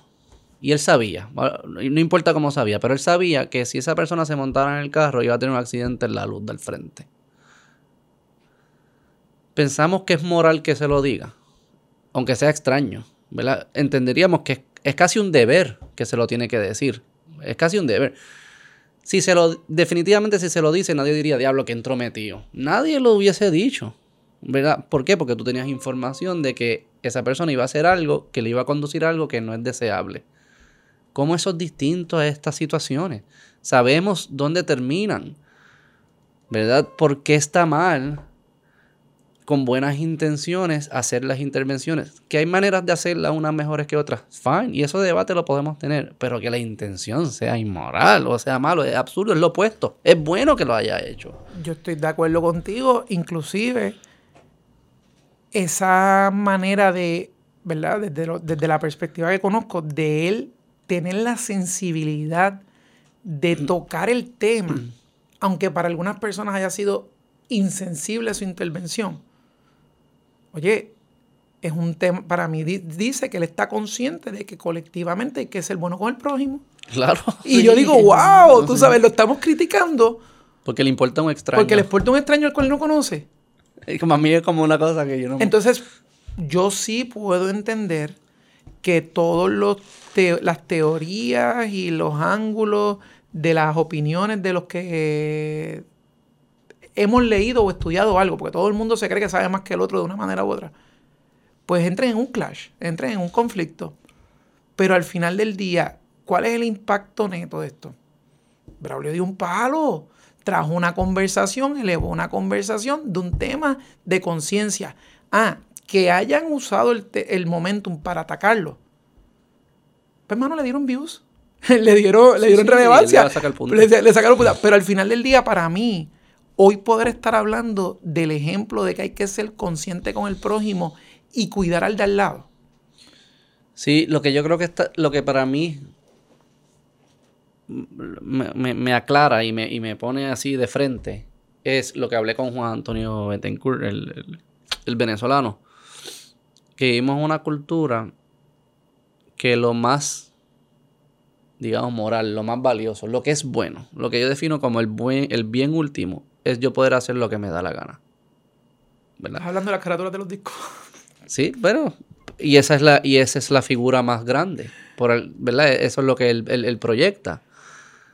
Y es como que si, si a mí lo que me da la gana es estar obeso y sobrepeso y comer esto y desayunar así y vivir mi vida así y hay que es que pues meterme, no, es que esa persona lo hiciera, pero no lo puede extraer, extrapolar a cualquier cosa. O sea que todo lo que yo haga voluntariamente, siempre y cuando no fui forzado por nadie, es bueno para mí. Eso es un absurdo. Yo no puedo creer que esa es la lógica, pero esa es la lógica de hoy en día. Si tú te pones a pensar, si tienes un debate con personas de, de, ¿verdad? de algunos temas, la primera pregunta, qué sé yo, pasó algo y la primera pregunta que te van a hacer es, ¿lo hizo voluntario? Como que lo, lo, hizo o lo obligaron. Porque si es, si lo hizo voluntario, pues ya eso es bueno, porque lo hizo porque quiera, ¿verdad? Porque le da la gana. O sea, como si uno no pudiese hacer cosas que son malas para uno mismo. Eso, yo no entiendo de dónde salió esa idea. Eso es un lo que era. Mira, yo, yo, yo no, no sé de dónde sale no, no sé de dónde sale, pero sí te puedo decir que en algún momento yo tomaba mis decisiones así, pensando en, el presente y no en el futuro, eh, siendo egoísta hasta conmigo mismo, porque me estaba saboteando mis posibilidades. Sí, el Juan, el Juanpi de 50 años lo estaba sacrificando por el Juanpi de 20 y pico. Y de momento me doy cuenta de que, mano, los últimos dos presidentes de los Estados Unidos, ¿qué edades tienen? ¿Qué entre 78, 82, algo así, 80, qué sé yo, por ahí? Son personas que nos duplican de edad.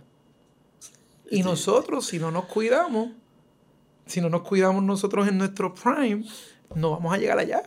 cabrón de Trump, yo no sé, cabrón, no se cuida un carajo. Está bien, pero cuando leas el libro Outlive, el de, el de Peter te va a decir como muchas personas que no se cuidan duran más. Sí, es la tú tienes que jugar los odds, no puedes... Pues, yo estoy de acuerdo. De salud emocional, de temas genéticos.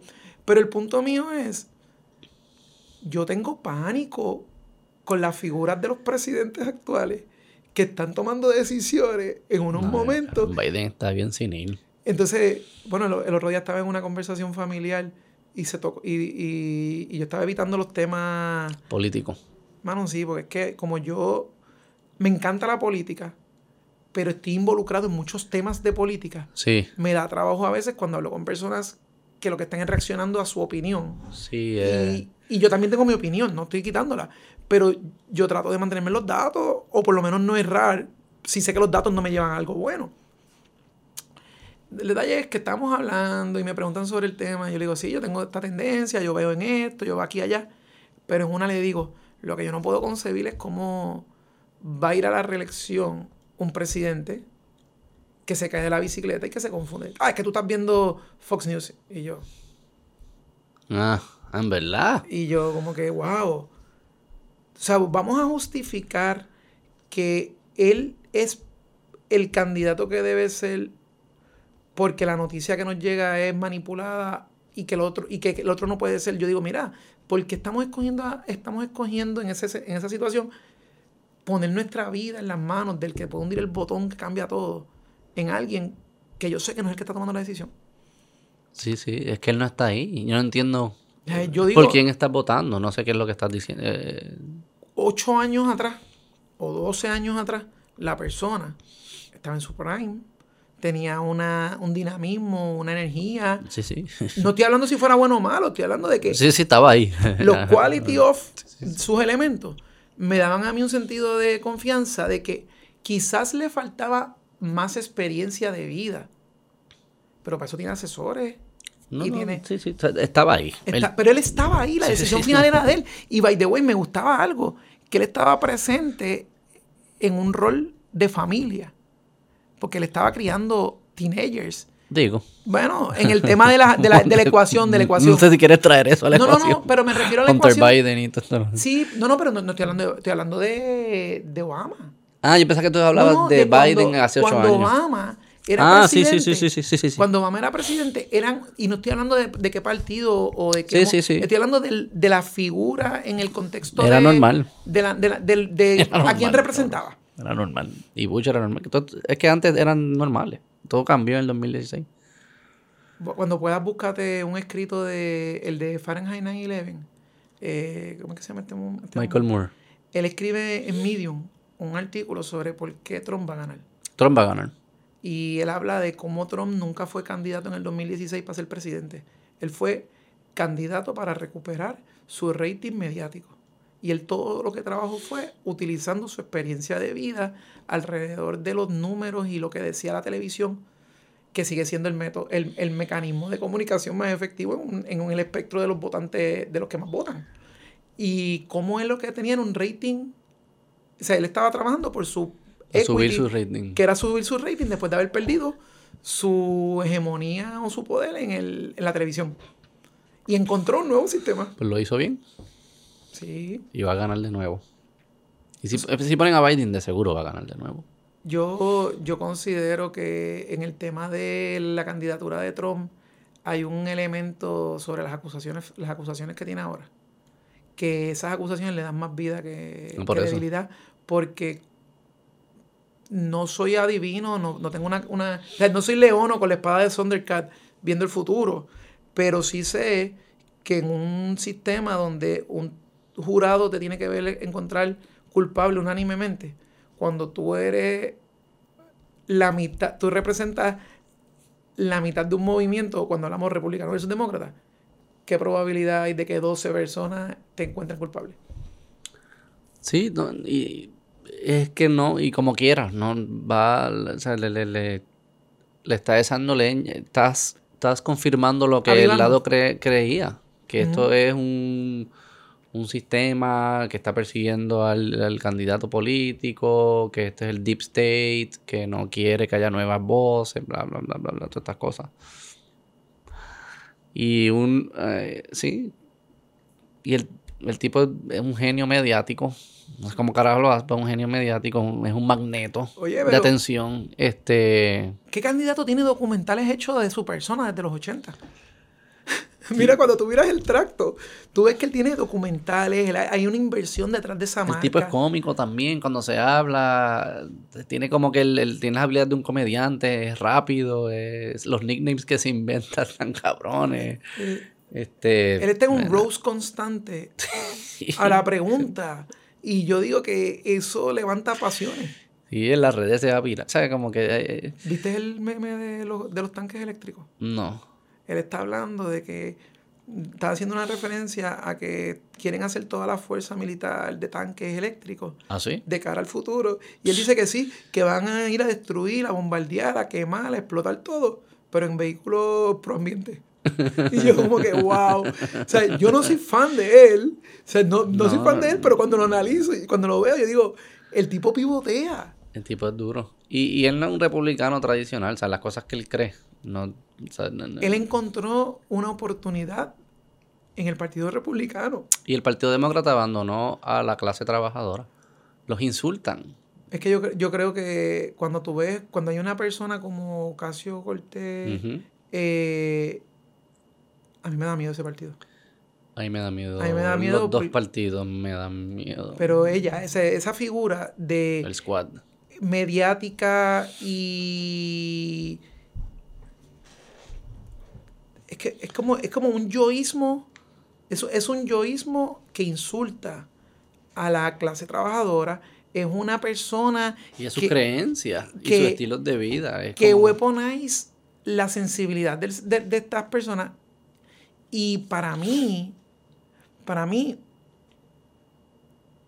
darle poder a, alguien así es preocupante. Es que un partido que abandonó se convirtió bien elitista y bien de las ciudades. Y entonces, como que le dicen al, dicen al los blancos son todos racistas. Eh, el capitalismo es malo. Eh, son todos homofóbicos. es como que, cabrones, pero Polarizando. Pero, y esa es, la, esa es la población del país. Son hombres trabajadores blancos. Esa es la clase, eso es lo que significa la clase. Obviamente hay de, otras razas, pero la gran mayoría son hombres trabajadores. Ah, le dicen que su idea, sus creencias religiosas, ah, eso es, retrógrada, es anticuado. ¿Tú, quieres que yo vote por ti o no? Porque tú, tú, tú estás insultando todo lo que yo soy. Yo le hago una pregunta a los que insultan eso todos los inmigrantes que llegan persiguiendo el sueño de echar para adelante en Estados Unidos. Que cruzan la loquera esa. El, el Darien y todo eso. ¿Con quién se van a alinear? ¿Con el que te dice, sé, vago, te voy a mantener? ¿O con el que te dice, si trabajas duro lo puedes lograr? Porque... La, apuesta original era con el primero, con el C... No, no, porque no lo dirían así, no sé, voy a mantener, pero llega aquí y va a haber un safety net y te vamos a apoyar pero poco a poco se han ido, han ido perdiendo el apoyo de, la, de los inmigrantes o de las segundas generaciones de inmigrantes. Por todas estas cosas que estamos... Y también porque piensan que los latinos somos... Eh, eh, somos ahí súper progresistas, qué sé yo, y los latinos son bastante conservadores, son religiosos, la comunidad es importante, el trabajo duro es importante. Oye, yo creo que los valores. Sí, los valores no se alinean con esto nuevo que ha surgido. Y, y, yo creo que las dos cosas, ¿verdad? Aquí vamos a la parte más importante una persona, una mente no define un colectivo. Y, mi opinión no lo es, o sea, mi opinión es mía. Yo creo en que la mejor manera de mirar el futuro es, como tú dijiste, la palabra curiosidad, es la educación, es los valores y es el no dejar que nos polaricen mm. con una narrativa elitista y nos quieran poner como buenos o malos. Yo considero que el, un negocio, o sea, una operación comercial, la valida su mercado. Y uno tiene que apostar a lo que uno cree y, y ser validado. No podemos estar como que limitando las alas de crecimiento de la gente, tratando de decir eso es bueno o eso es malo, porque honestamente, yo no te, yo, el dinero no compra la felicidad, pero ayuda a que muchas cosas sean viables, porque con hambre claro. tú no tomas las mismas decisiones que sin hambre. Claro, sí, sí. Pero entonces, ¿por qué tenemos que demonizar el éxito? ¿Por qué tenemos que castigar el éxito? ¿Por qué tenemos que criticar? o sea, usan los lenguajes que les convengan en el momento para polarizar a la gente en vez de poner a la gente a competir. porque es más fácil vender el... Posiciónate donde tú estabas hace tres años, digamos. Es mucho más fácil yo venderte a ti que tú estás ahí no por tus decisiones, no por tu acto, sino porque un sistema te obliga o te impone, una fuerza, unos fantasmas que te obligan a ser así. Yo consigo tu voto mucho más fácil. O sea, imagínate que son dos. Uno te dice, Juanpi, en verdad esto es culpa de McDonald's, culpa de los refrescos, culpa de un sistema capitalista que lo que busca es tradear tu salud por dinero. Yo voy a destruir ese sistema para que tú estés bien. Y bien, ese es un candidato. Viene otro candidato que te dice, Juanpi, todas esas cosas existen. Si existen empresas que venden productos que no son saludables, existen porque la gente los compra. Si tú quieres mejorar tu vida, tenemos que empezar con trabajar contigo, con tu mente, con encontrar un propósito y, empezar un camino sacrificado y largo para que tu vida eche para adelante. No tú, pero en masa. ¿Cuál de los dos, cuál de los dos conecta mejor con la gente? El de atacar, el, el, de... El, primero. El voto del castigo. Es más fácil. Es más fácil, pero es una trampa, porque te estás haciendo un hueco más profundo. No, porque no estás resolviendo nunca el problema. Y tú dices eso, y ahí me transporto a la política local. Eh, muchas personas hablan en contra de los partidos, opinan, tienen argumentos. Mira, no vamos a entrar en cuenta, pero es la democracia quien gobierna. El partido. El partido que no, es el individuo, sí, el individuo es la figura, pero los partidos. Entonces tú puedes tener, tú, puedes tener eh, eh, ser una influencia mediática detrás de una pantalla, pero si tú no tienes una estructura para poder ejecutar y validar, no eres nada. Eso yo lo he aprendido, eh, me ha tomado tiempo, fíjate. y, y se me ha hecho difícil como lo creo, pero como que no, no sé ni dar ejemplos, como que no entiendo. Si me puedes dar ejemplos de cómo, cómo se ve eso. Mira, yo por ejemplo, a mí me encanta consumir contenido de plataformas como la tuya mm. y otras... Em, bueno, hay, hay, días que mi esposa me decía, ¿quieres más gente que a mí? Pues yo, me, yo esperaba que todo el mundo se acostara en casa y veía horas Sí, sí. Del, del, contenido de Chente. Chente entrevista espectacular. Sí, caballo. yo, me queda, yo, bueno, yo le doy gracias, si lo está escuchando, ¿verdad? Cuando entrevista a Chayanne, cuando entrevista a Bizcocho, cuando entrevista a personas que yo aprendí a conocer gracias a sus entrevistas. Sí, sí. Eh, también está, eh, por ejemplo, Molusco. Está, hay contenido de Jay, hay contenido de de Sparkov, que está Jafed y Leroy, unos hermanos metiéndole a un producto que están... Ah, ese es el que tú saliste. Ese es el que salí, que de verdad que, además de que son mis panas de muchos años, admiro cómo le están metiendo. Y así hay muchos otros productos. Hay otros que no me interesa consumirlos porque cuando empiezo a ver los, los clips en Instagram es pásalo y, y no quiero verlo. Pero ¿qué pasa? Mano, hay veces que yo me frustro porque utilizan el poder de esta herramienta para querer hablar a nombre mío. Cuando lo que están es hablando solamente por sus intereses. Dime ejemplo. Eh, déjame ver si puedo. Aquí voy a ser cobarde. Y no voy a. Y voy a tratar de no atacar a una persona. Para ser más. Más justo. Pero mira, cuando por ejemplo nos están hablando de que en el verano del 2019 nos organizamos y fuimos allí. Miren, en el verano del 2019 perdió Puerto Rico. No estoy hablando a favor o en contra de Ricardo Rosselló. Nuestro sistema democrático tuvo la salida menos ideal. Si, la, si el pueblo no quería a Ricardo Rosselló como gobernador, en las urnas era que había que sacarlo, no en una protesta. Opinión personal. No estoy a favor o en contra de nada aquí. Estoy simplemente diciendo, la democracia es frágil y poderosa a la vez. Y en mi opinión, se ha construido una narrativa alrededor de, un, de algo que unió a muchas personas, pero que no tiene consistencia. Y por otro lado, cuando, por ejemplo, hay una muchacha que sale ahora en todos los podcasts, que es una noticia, una novedad, la muchacha que, tiene, que genera contenido, que tiene una situación legal por algo de la crianza de la nena. Lisha. Por ejemplo, ese ejemplo. Sí, yo no sé por qué ella es famosa. Pues, a eso es a lo que voy. A eso es a lo que voy. ¿Qué, ¿Pero qué es lo que ella hacía antes para ser famosa? No sé. Todavía no, todavía no, todavía no sé. Entonces, le damos una, una validación mediática a palabras vacías. Yo prefiero que nadie escuche mi presentación, pero hacerla de forma genuina, que adaptarla a la audiencia para tener muchos clics. Que es el juego, es el business model de, los medios. Bueno, yo, me complejo. yo me tripeo a los panas, pues dice, ah, pues estamos en el negocio de las suscripciones que nos van a empobrecer, dale like, este, suscríbete a la campanita. Mano, literalmente cuánto dinero gasta un individuo hoy en suscripciones y nada es de ellos. En su, bueno, de YouTube y eso, eso es eh, gratis. no, no, pero estoy hablando en, la, en, el, en Microsoft, eh, Adobe, Netflix. Ah, antes tú comprabas algo y era tuyo. El modelo cambió, ahora es por suscripción. No, pues pagabas cable y no era tuyo. Ahí te la doy, pero eso fue la transformación, porque al principio eran eh, al, principio tú comprabas las películas en VHS y eran tuyas. Sí, sí. lo que voy es cómo ha ido evolucionando y es buen negocio para el que vende contenido, para el que genera. Pero para la masa se sigue abriendo la brecha entre nada es tuyo, porque lo que estás pagando por una suscripción.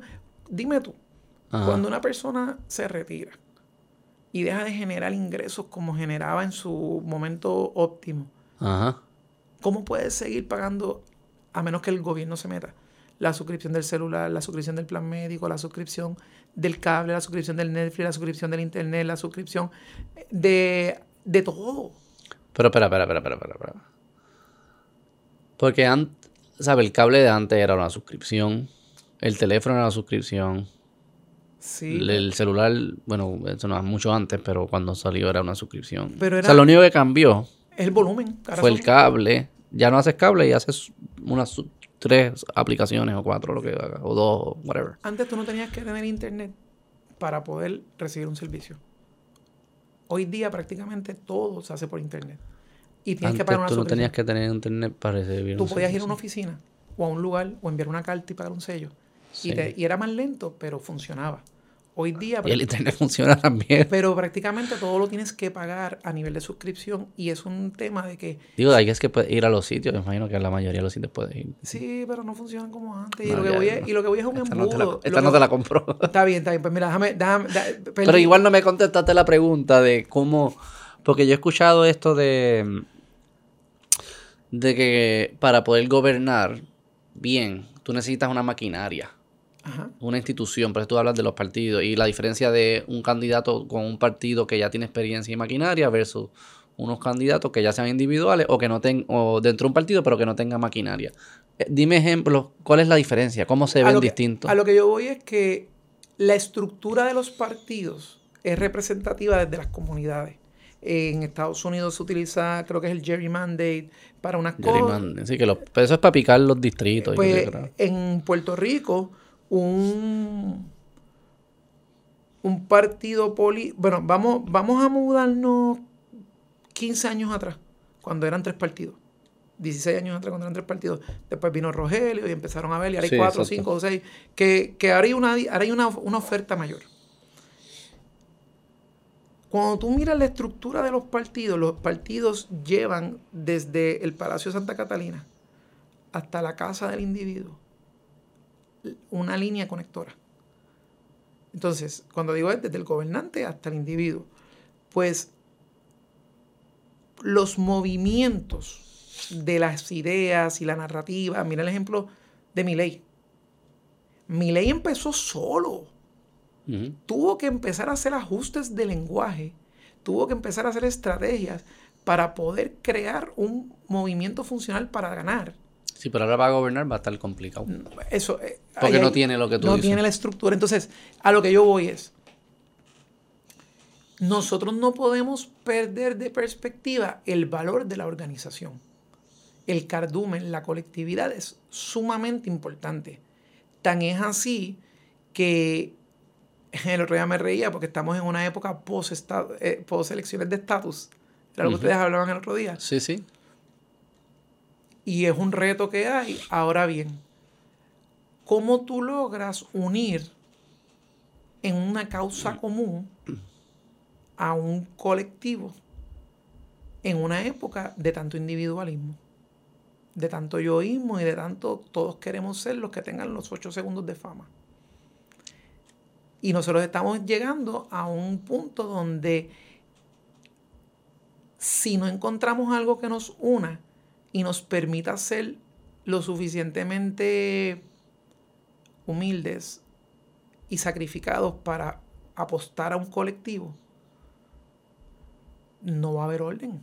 Va a haber una entropía, un desorden brutal y ahí es donde viene... Pero hay colectivos que no funcionan y tú tienes que también darte el espacio para que surjan nuevos colectivos estoy de acuerdo en que el cambio tiene que ser constante y no podemos limitarnos al no se puede.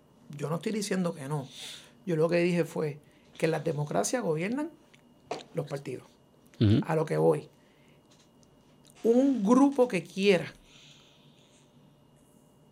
lograr impactar y dejar un legado necesita una estructura.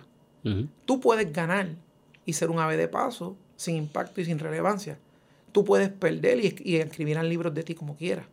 Yo considero que hay fenómenos políticos que no tienen que haber ganado para haber cambiado la narrativa y para poder ser lo que la referencia de, libros que se van a escribir.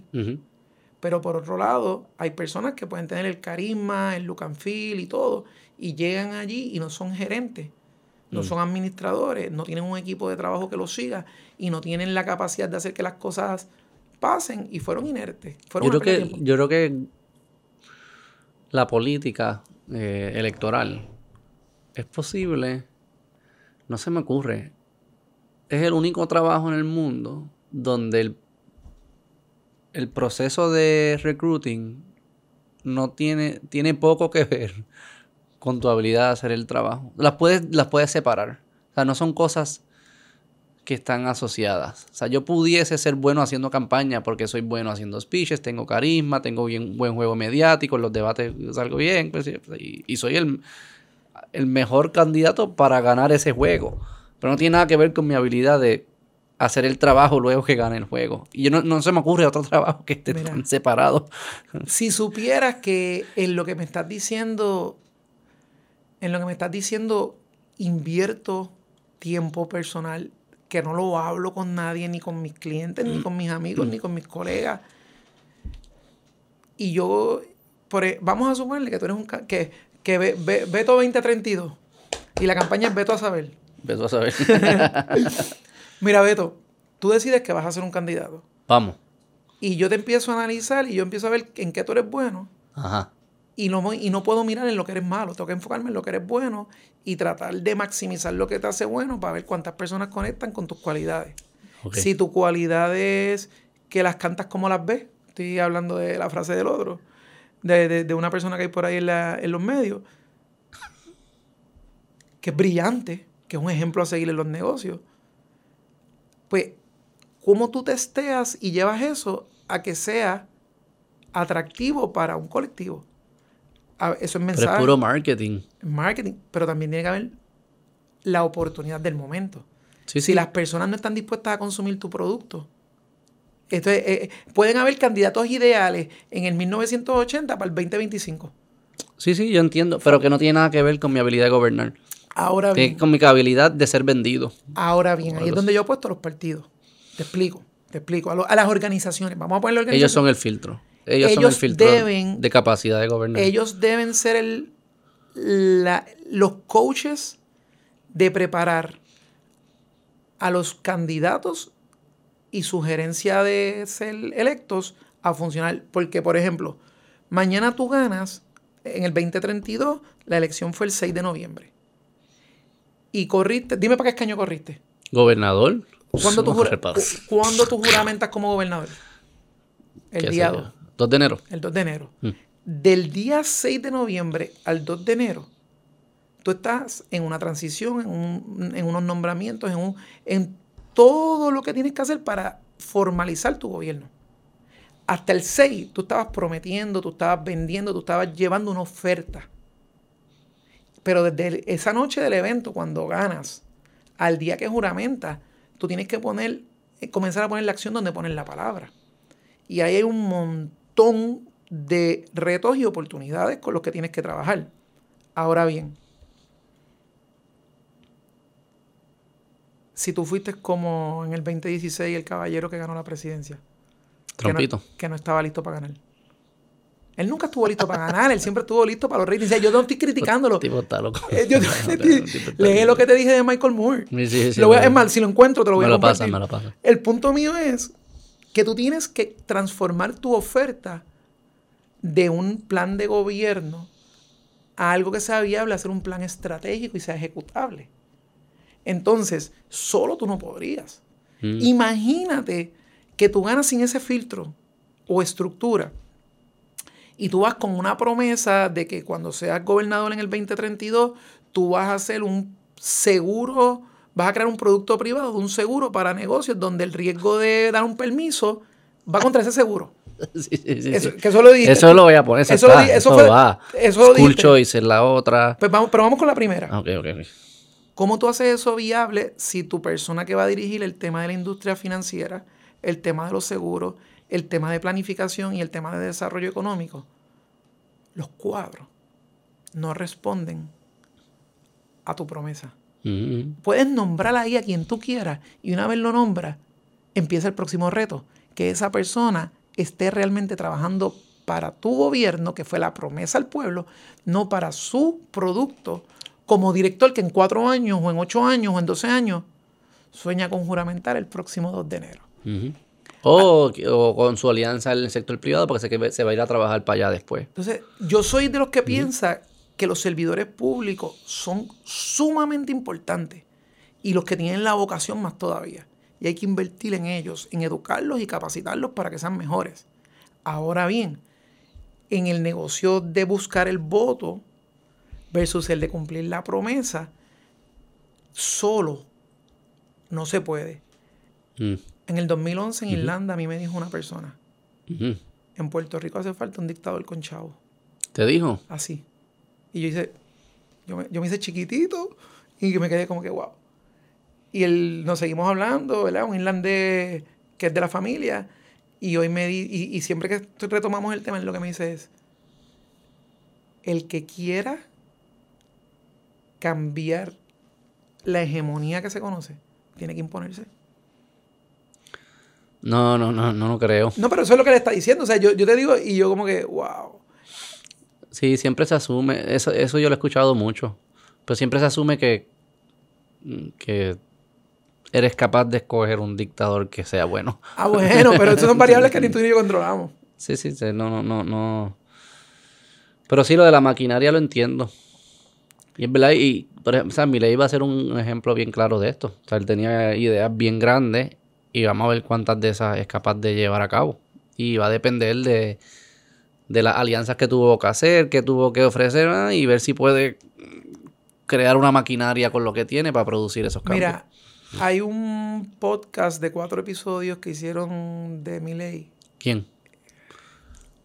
Um, Amphibious Podcast. Es, una gente de allá de Argentina. Se llama Amphibious Podcast. Hizo una serie investigativa de cuatro episodios mm. Del, imposible de lo imposible de mi ley. Y el último salió el 13 de noviembre a una semana de la, de la última vuelta. O a dos semanas de la última vuelta. Y hablan de, de lo excéntrico, lo loco, su amor por los animales. Habla de tantas cosas de él que tú sabes que es una agenda en contra de él. Pero dicen algo que yo me quedé perplejo. ¿Cómo él logra que los jóvenes que se ven y se, y se destilan en la percepción como que están en contra de todo lo que él pronuncia, votan por él? Y ahí es que viene el tema de lo que yo te hablaba ahorita, de la longevidad del ser humano en la sociedad, de cómo los jóvenes, en, en el contenido que estaba escuchando, cómo los jóvenes se dan cuenta que las personas que se debieron haber retirado para ellos coger la silla, que debieron haberse movido, se aferraron a la silla y no se van a mover. Y entonces es un tema de cómo tú haces obsoleto un sistema para ser reemplazado por otro. Lo de la economía de la dona. Y eso es lo que... No entiendo qué es lo que los jóvenes le atrae. o sea, no entiendo esa explicación. Cuando habla de mi ley, es que es bien complejo, pero habla de mi ley, ahí es que habla lo del gig economy, como los Uber, como las personas que hacen Uber y hacen distintos servicios que prenden y apagan la aplicación y después tienen tiempo para ir a, a participar.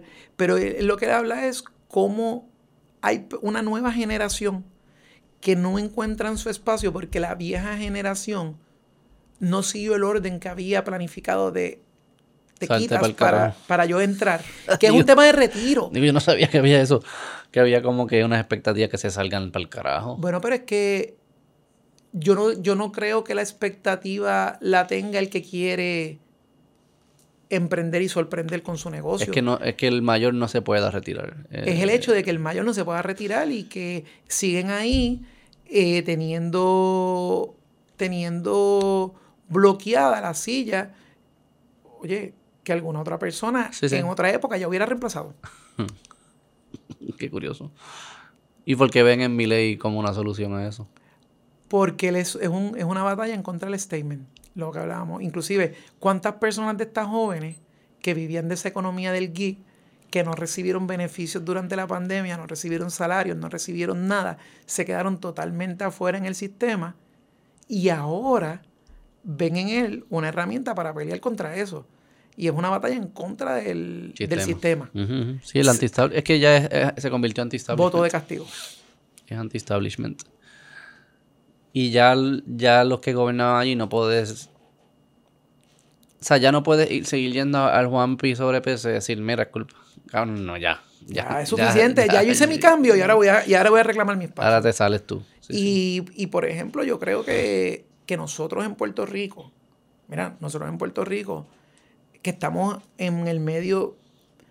Puerto Rico tiene 100 por 35. ¿Cómo compara eso con Latinoamérica? En, área. Es un mundo totalmente diferente. Unos son, por ejemplo, yo no me acuerdo bien el número, yo sé que voy a equivocarme, pero la referencia quizás hiperbólica es, si en Puerto Rico hubiesen 13 mil kilómetros cuadrados, Latinoamérica son 19 millones de kilómetros cuadrados. Puerto Rico es enano. Entonces, nosotros que estamos aquí, que recibimos los inputs del, sur y tenemos los inputs del norte y estamos como que en el medio, nosotros tenemos que procesar tantas variables y opiniones y estilos diferentes a la misma vez que nosotros vamos más lento en, ese en ese cambio de, cultura política, de cambio de cultura social. Nosotros tenemos una estabilidad del dólar, mientras tenemos una opinión de lo que pasa en el sur. Nosotros somos el único puerto controlado por Estados Unidos en todo el Caribe. Nosotros somos, nosotros somos tan diferentes que yo digo, en vez de estar peleando tanto mirando para arriba, nosotros deberíamos usar la posición donde estamos. Soy estadista y yo digo, mano, nosotros deberíamos ser la última frontera que tiene Estados Unidos hacia Latinoamérica y explotarla. Esa mierda se acabó.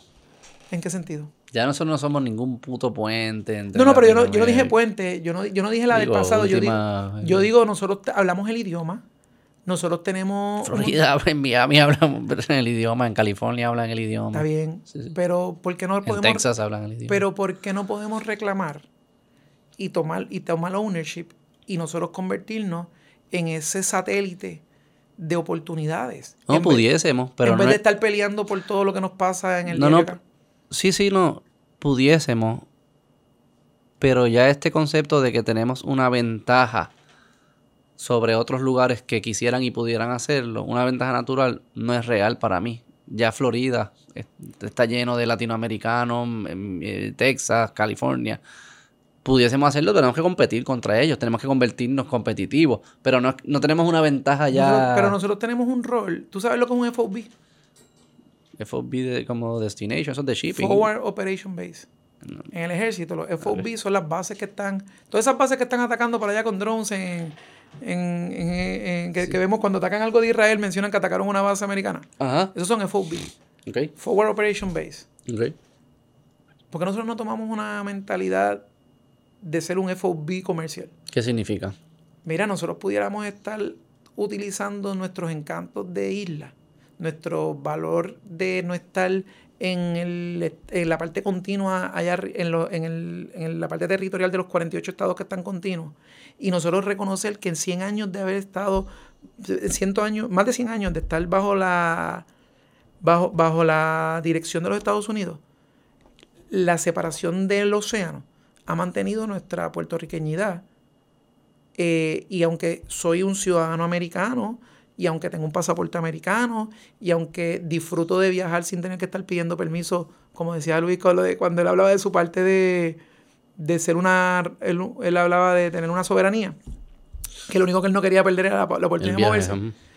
Mira, nosotros tenemos una oportunidad de la idiosincrasia caribeña, del acceso al tipo de, de sabor, de contenido, de idioma. Estamos transformando el mundo con la música urbana. Le, le abrimos a mercados como Colombia el interés de exportar reggaetón.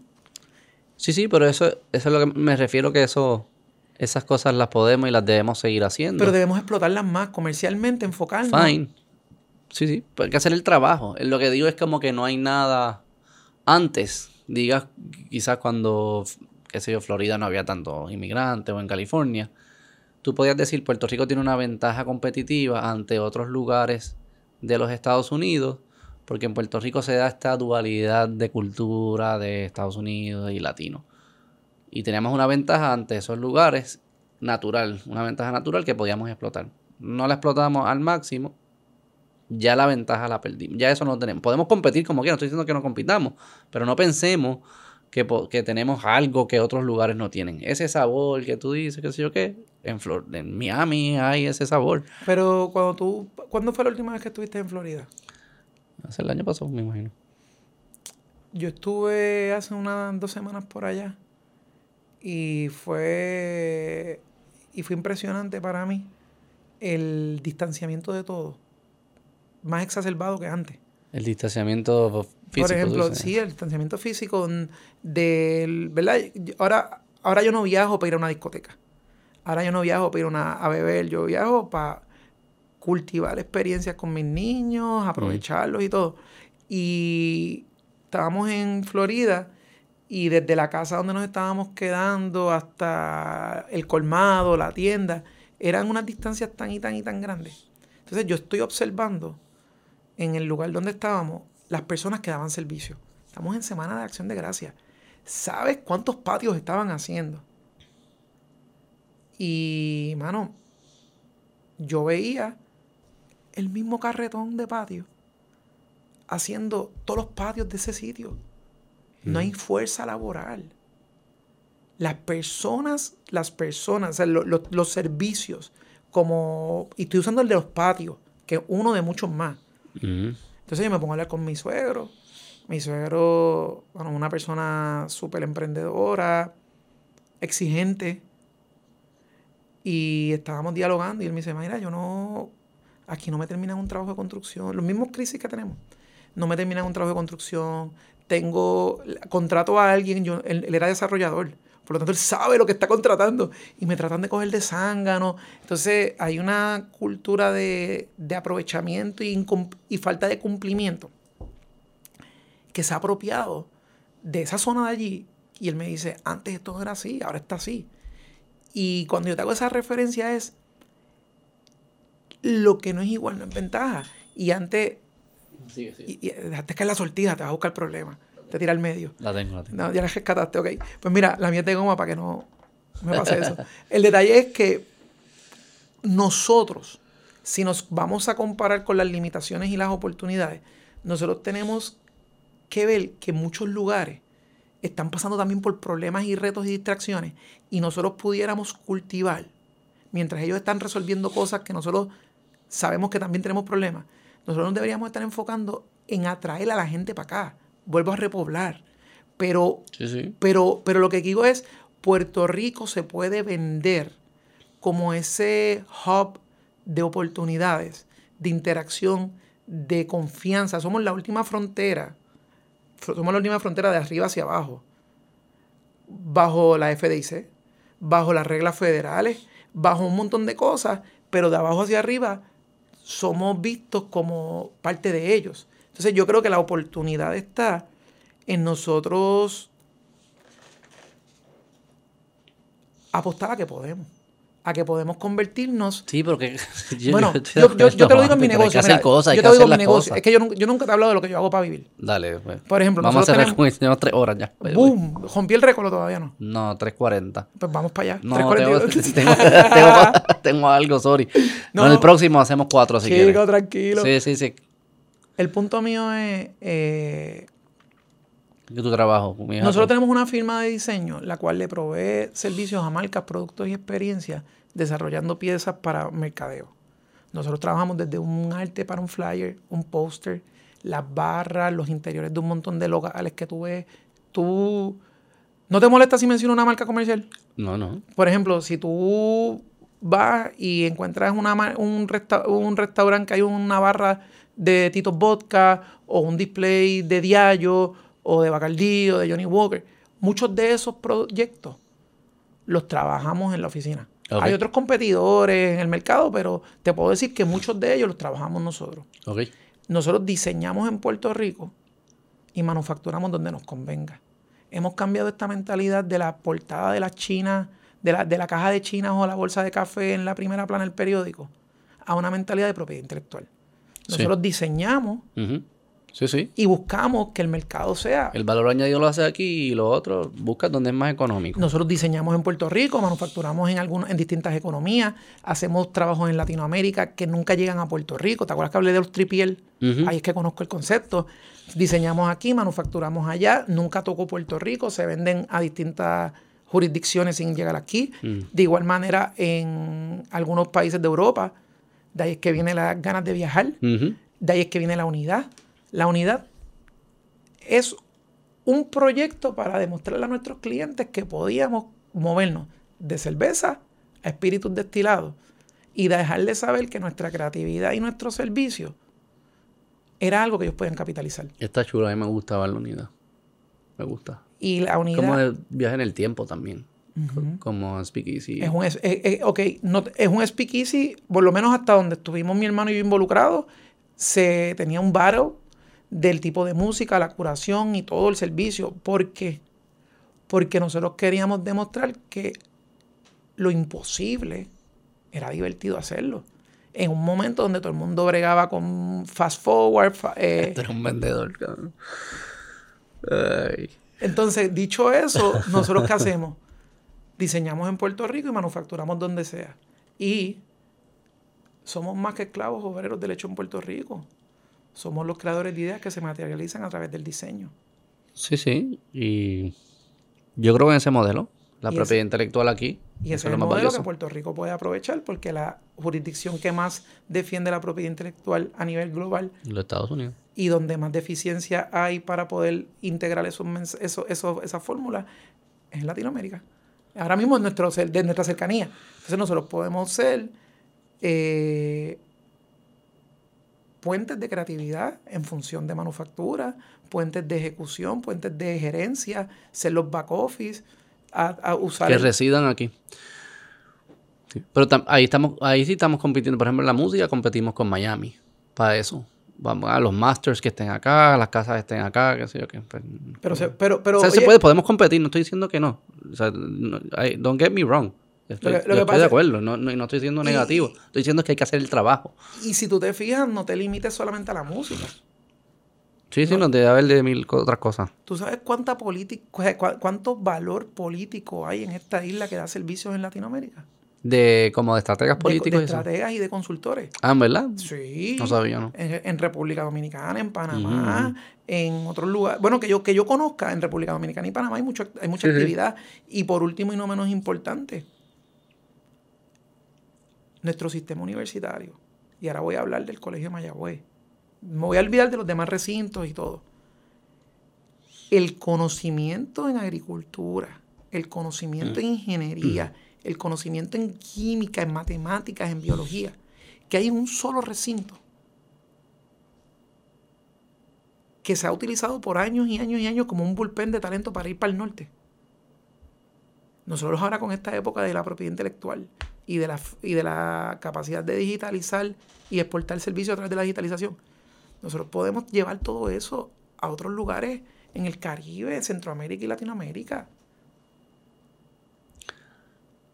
Más fácil va a ser que tú montes una universidad y lo logres que cambiar la UPR. Monta una universidad. ¿Qué clase yo te apoyo. ¿Qué clase vas No, yo te apoyo. No, yo te apoyo. Si alguien quiere montar una universidad de excelencia, que sea la mejor universidad de Latinoamérica, en Puerto Rico me llaman. Yo me hago, yo soy parte de eso. Llamamos a Kevin que nos juntó para que se ponga a trabajar también. Sí, sí. Tenemos tu espíritu lo compro. Hay que hay que poner a un lado esta misión de que hay que transformar las instituciones, la OPR. No. A ver, si lo que hay que hacer es universidad de excelencia, tú lo llamas una vez, no te hacen caso, monta la universidad privada, olvídate. Se nos va a ir la vida transformando estas instituciones. Hay que, hay que construir el, sistema paralelo. Eso, es lo que, lo que yo diría. Y, hay que hacer el trabajo. Hay que hacerlo. Hay, que, hay que hacerlo, no podemos esperar. ¿Cuál es la persona más importante en un movimiento? Eh, no sé, el líder, no sé. El primer seguidor. sí, hay que si no, no, existe el movimiento. Y a lo que voy, y a lo, y a lo que, y a lo que voy es que agradecido por la oportunidad que me, ¿verdad? De tener esta improvisación de primera conversación en persona. ¿Te gustó? Me encantó. ¿Verdad que llegué? Mucho me tardé en llegar. ¿Viste que fue eh, que, que fluye? Sí. Y las cosas surgen. Sí, sí, oye, y... Es fascinante eso para mí. Cada vez me sorprende más. Cuando escuché la conversación, una de las... Es que, es que, eh, ¿verdad? Como te digo, consumo contenido. Pero me identifiqué mucho con el tema de, de Eric y la improvisación. Ah. Y el tema de... Y el hecho de que el día que das el palo y cambias de avión comercial a primera clase y te olvidas de poder hacer el chiste de la gente cotidiana como tú, se acabó la magia. Aunque tengan los chavos. Mm, me encantó eso porque pienso que la magia está en que nos atrevamos a, a decir las cosas, mm. aprender de los errores mm. y tener una memoria de goldfish, como en Terlazo. Y es que... es que el goldfish se olvida un montón. A los 10 segundos se le olvidaron las cosas. Sí, digo, para aprender tienes que tener memoria. Pero hablo por la parte de las limitaciones y la frustración. Sí, sí, sí. Sí, hay que mejorar la... Rel... Es que cuando... Cuando tú quieres construir algo que es más grande que tú y tú estás en ese propósito, tú no ves... Tú no consideras cosas fracasos. Tú lo... Es un, es un camino, es parte de... Lo aprendes. Como que no... Estás tan... Tan capturado por tu misión que esas cosas no, no pasan nada. Sí, aprenda bien, pues voy por acá y ya pasó eso, no tiene nada que ver. O sea que yo creo que depende más de, ¿verdad? De, de, que, de que aspiremos a cosas grandes, que soñemos, que tengamos aventura. El, humano se le olvidó tener aventura. Este, por eso yo, a mí me encanta Elon. Y es un loco y dice unas cosas bien locas y el tipo un, de seguro es un alien. Pero que haya alguien que diga, no es que tenemos que ir a Marte eh, ¿Pero por qué? Porque esa es nuestra próxima frontera. Los Porque pioneros, tenemos, que, ser pioneros. Tenemos que hacer la aventura. La aventura es valiosa por sí sola. No es por lo que vas a conseguir, no es por el negocio, no. Es porque es que eso es lo que significa ser un humano, es tener aventura. No es. curiosidad, yo creo que es la palabra. Pues con la curiosidad te lleva a tener aventura. No es sobrevivir. Sobrevivir es bien fácil. Te quedas ahí sentado, qué sé yo, no hagas nada, no sales de tu casa, comes un poco, hagas un poquito de trabajo, qué sé yo, qué, y ya. No, que qué mierda la vida, es aventura, y va a haber riesgo, y va a haber problemas, y sí, pero es que ese es el punto. La pastillita azul o la pastillita roja. La, matriz. Roja, la roja. La matriz, eso es. Cuando quieras validar lo que acabas de decir de Elon, desde mi perspectiva, la dedicatoria del principito a, Leon Ward, que lo digo en todos lados que voy, es clave. dímelo cuando dice a Leon Ward cuando era niño. La dedicatoria habla de que él le dedica ese libro a una, a una persona mayor que tiene frío, que es su amigo. Él dice muchas cosas. Pero él lo resume y lo sintetiza en Leon Ward cuando era niño. Cuando la curiosidad y el deseo de que cada calle era un camino a la aventura, que cada cosa que uno hacía era una oportunidad de algo nuevo. Yo creo que es lo que nos falta a todos tener siempre presente. Es como ahora mismo, para mí es un placer que bajo de peso poder cruzar la pierna en un asiento cuando nunca podía. Es verdad, no podía. En el avión yo... No, podías cruzar los pies. en el avión todo el mundo quejándose de que los asientos están chiquitos y yo con la pierna cruzada, mirando para arriba y dije, wow, estoy viviendo algo nuevo. Mi nueva aventura. ¿Sientes que el mundo es más grande ahora? Como que los espacios se te hacen más grandes porque... Depende de la hora de... Tiene una relación distinta ahora con el espacio. Todavía estoy adaptándome. Me siento como cuando Spider-Man lo picó la, ah, ¿todavía la araña. La araña y todavía no sabe usar los poderes. Eso le pasa a, la, a mi esposa, por lo menos le pasó cuando estaba embarazada y dejó de estar embarazada, como que ella pensaba que se iba a chocar con paredes y qué sé yo qué. Algo así, pero... Algo así, pero creo que sí, tiene... Los espacios cambian, la perspectiva cambia. Pero, mano, lo más lo más importante de todo ese cambio es que no paras de sorprenderte. Hay cosas como el otro día estoy en la playa con dos de los tres nenes eh, y me dan su refresco, los dos, yo en la arena. Y uno de los dos se fue como que a, caer o algo y yo tengo que pararme. Me parece usar las manos. Cuando antes tenía que virarme, poner los vasos en el piso, para ajodillarme, para hacer todo un proceso. Y pude reaccionar al momento y decir, wow, wow. Wow, o sea, algo tan sencillo. Esas cosas te sorprenden, wow. Tan sencillo. ¿Cuántos años pasarán para que te dejen de sorprender? Bueno, yo espero que nunca para no perder las ganas de conservar esto. Para seguir defendiéndolo. Yo espero. Bueno, vámonos. Gracias. ¿Quieres promocionar algo?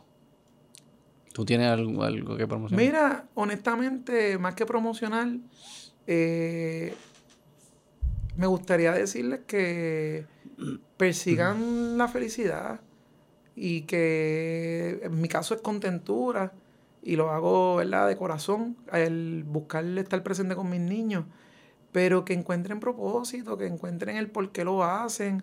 Cualquier cosita me pueden escribir un DM en Instagram, arroba gutigón, o pueden que se comuniquen contigo y tú les pasas mi teléfono, no importa lo que sea. Yo estoy abierto para yo estoy abierto para poder dejarles saber que me siento privilegiado de estar viviendo una nueva vida.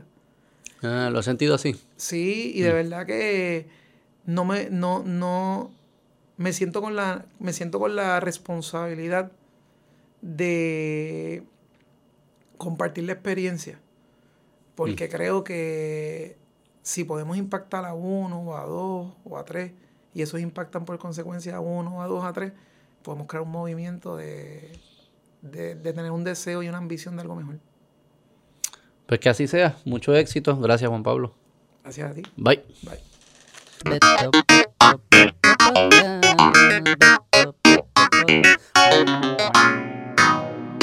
Vamos.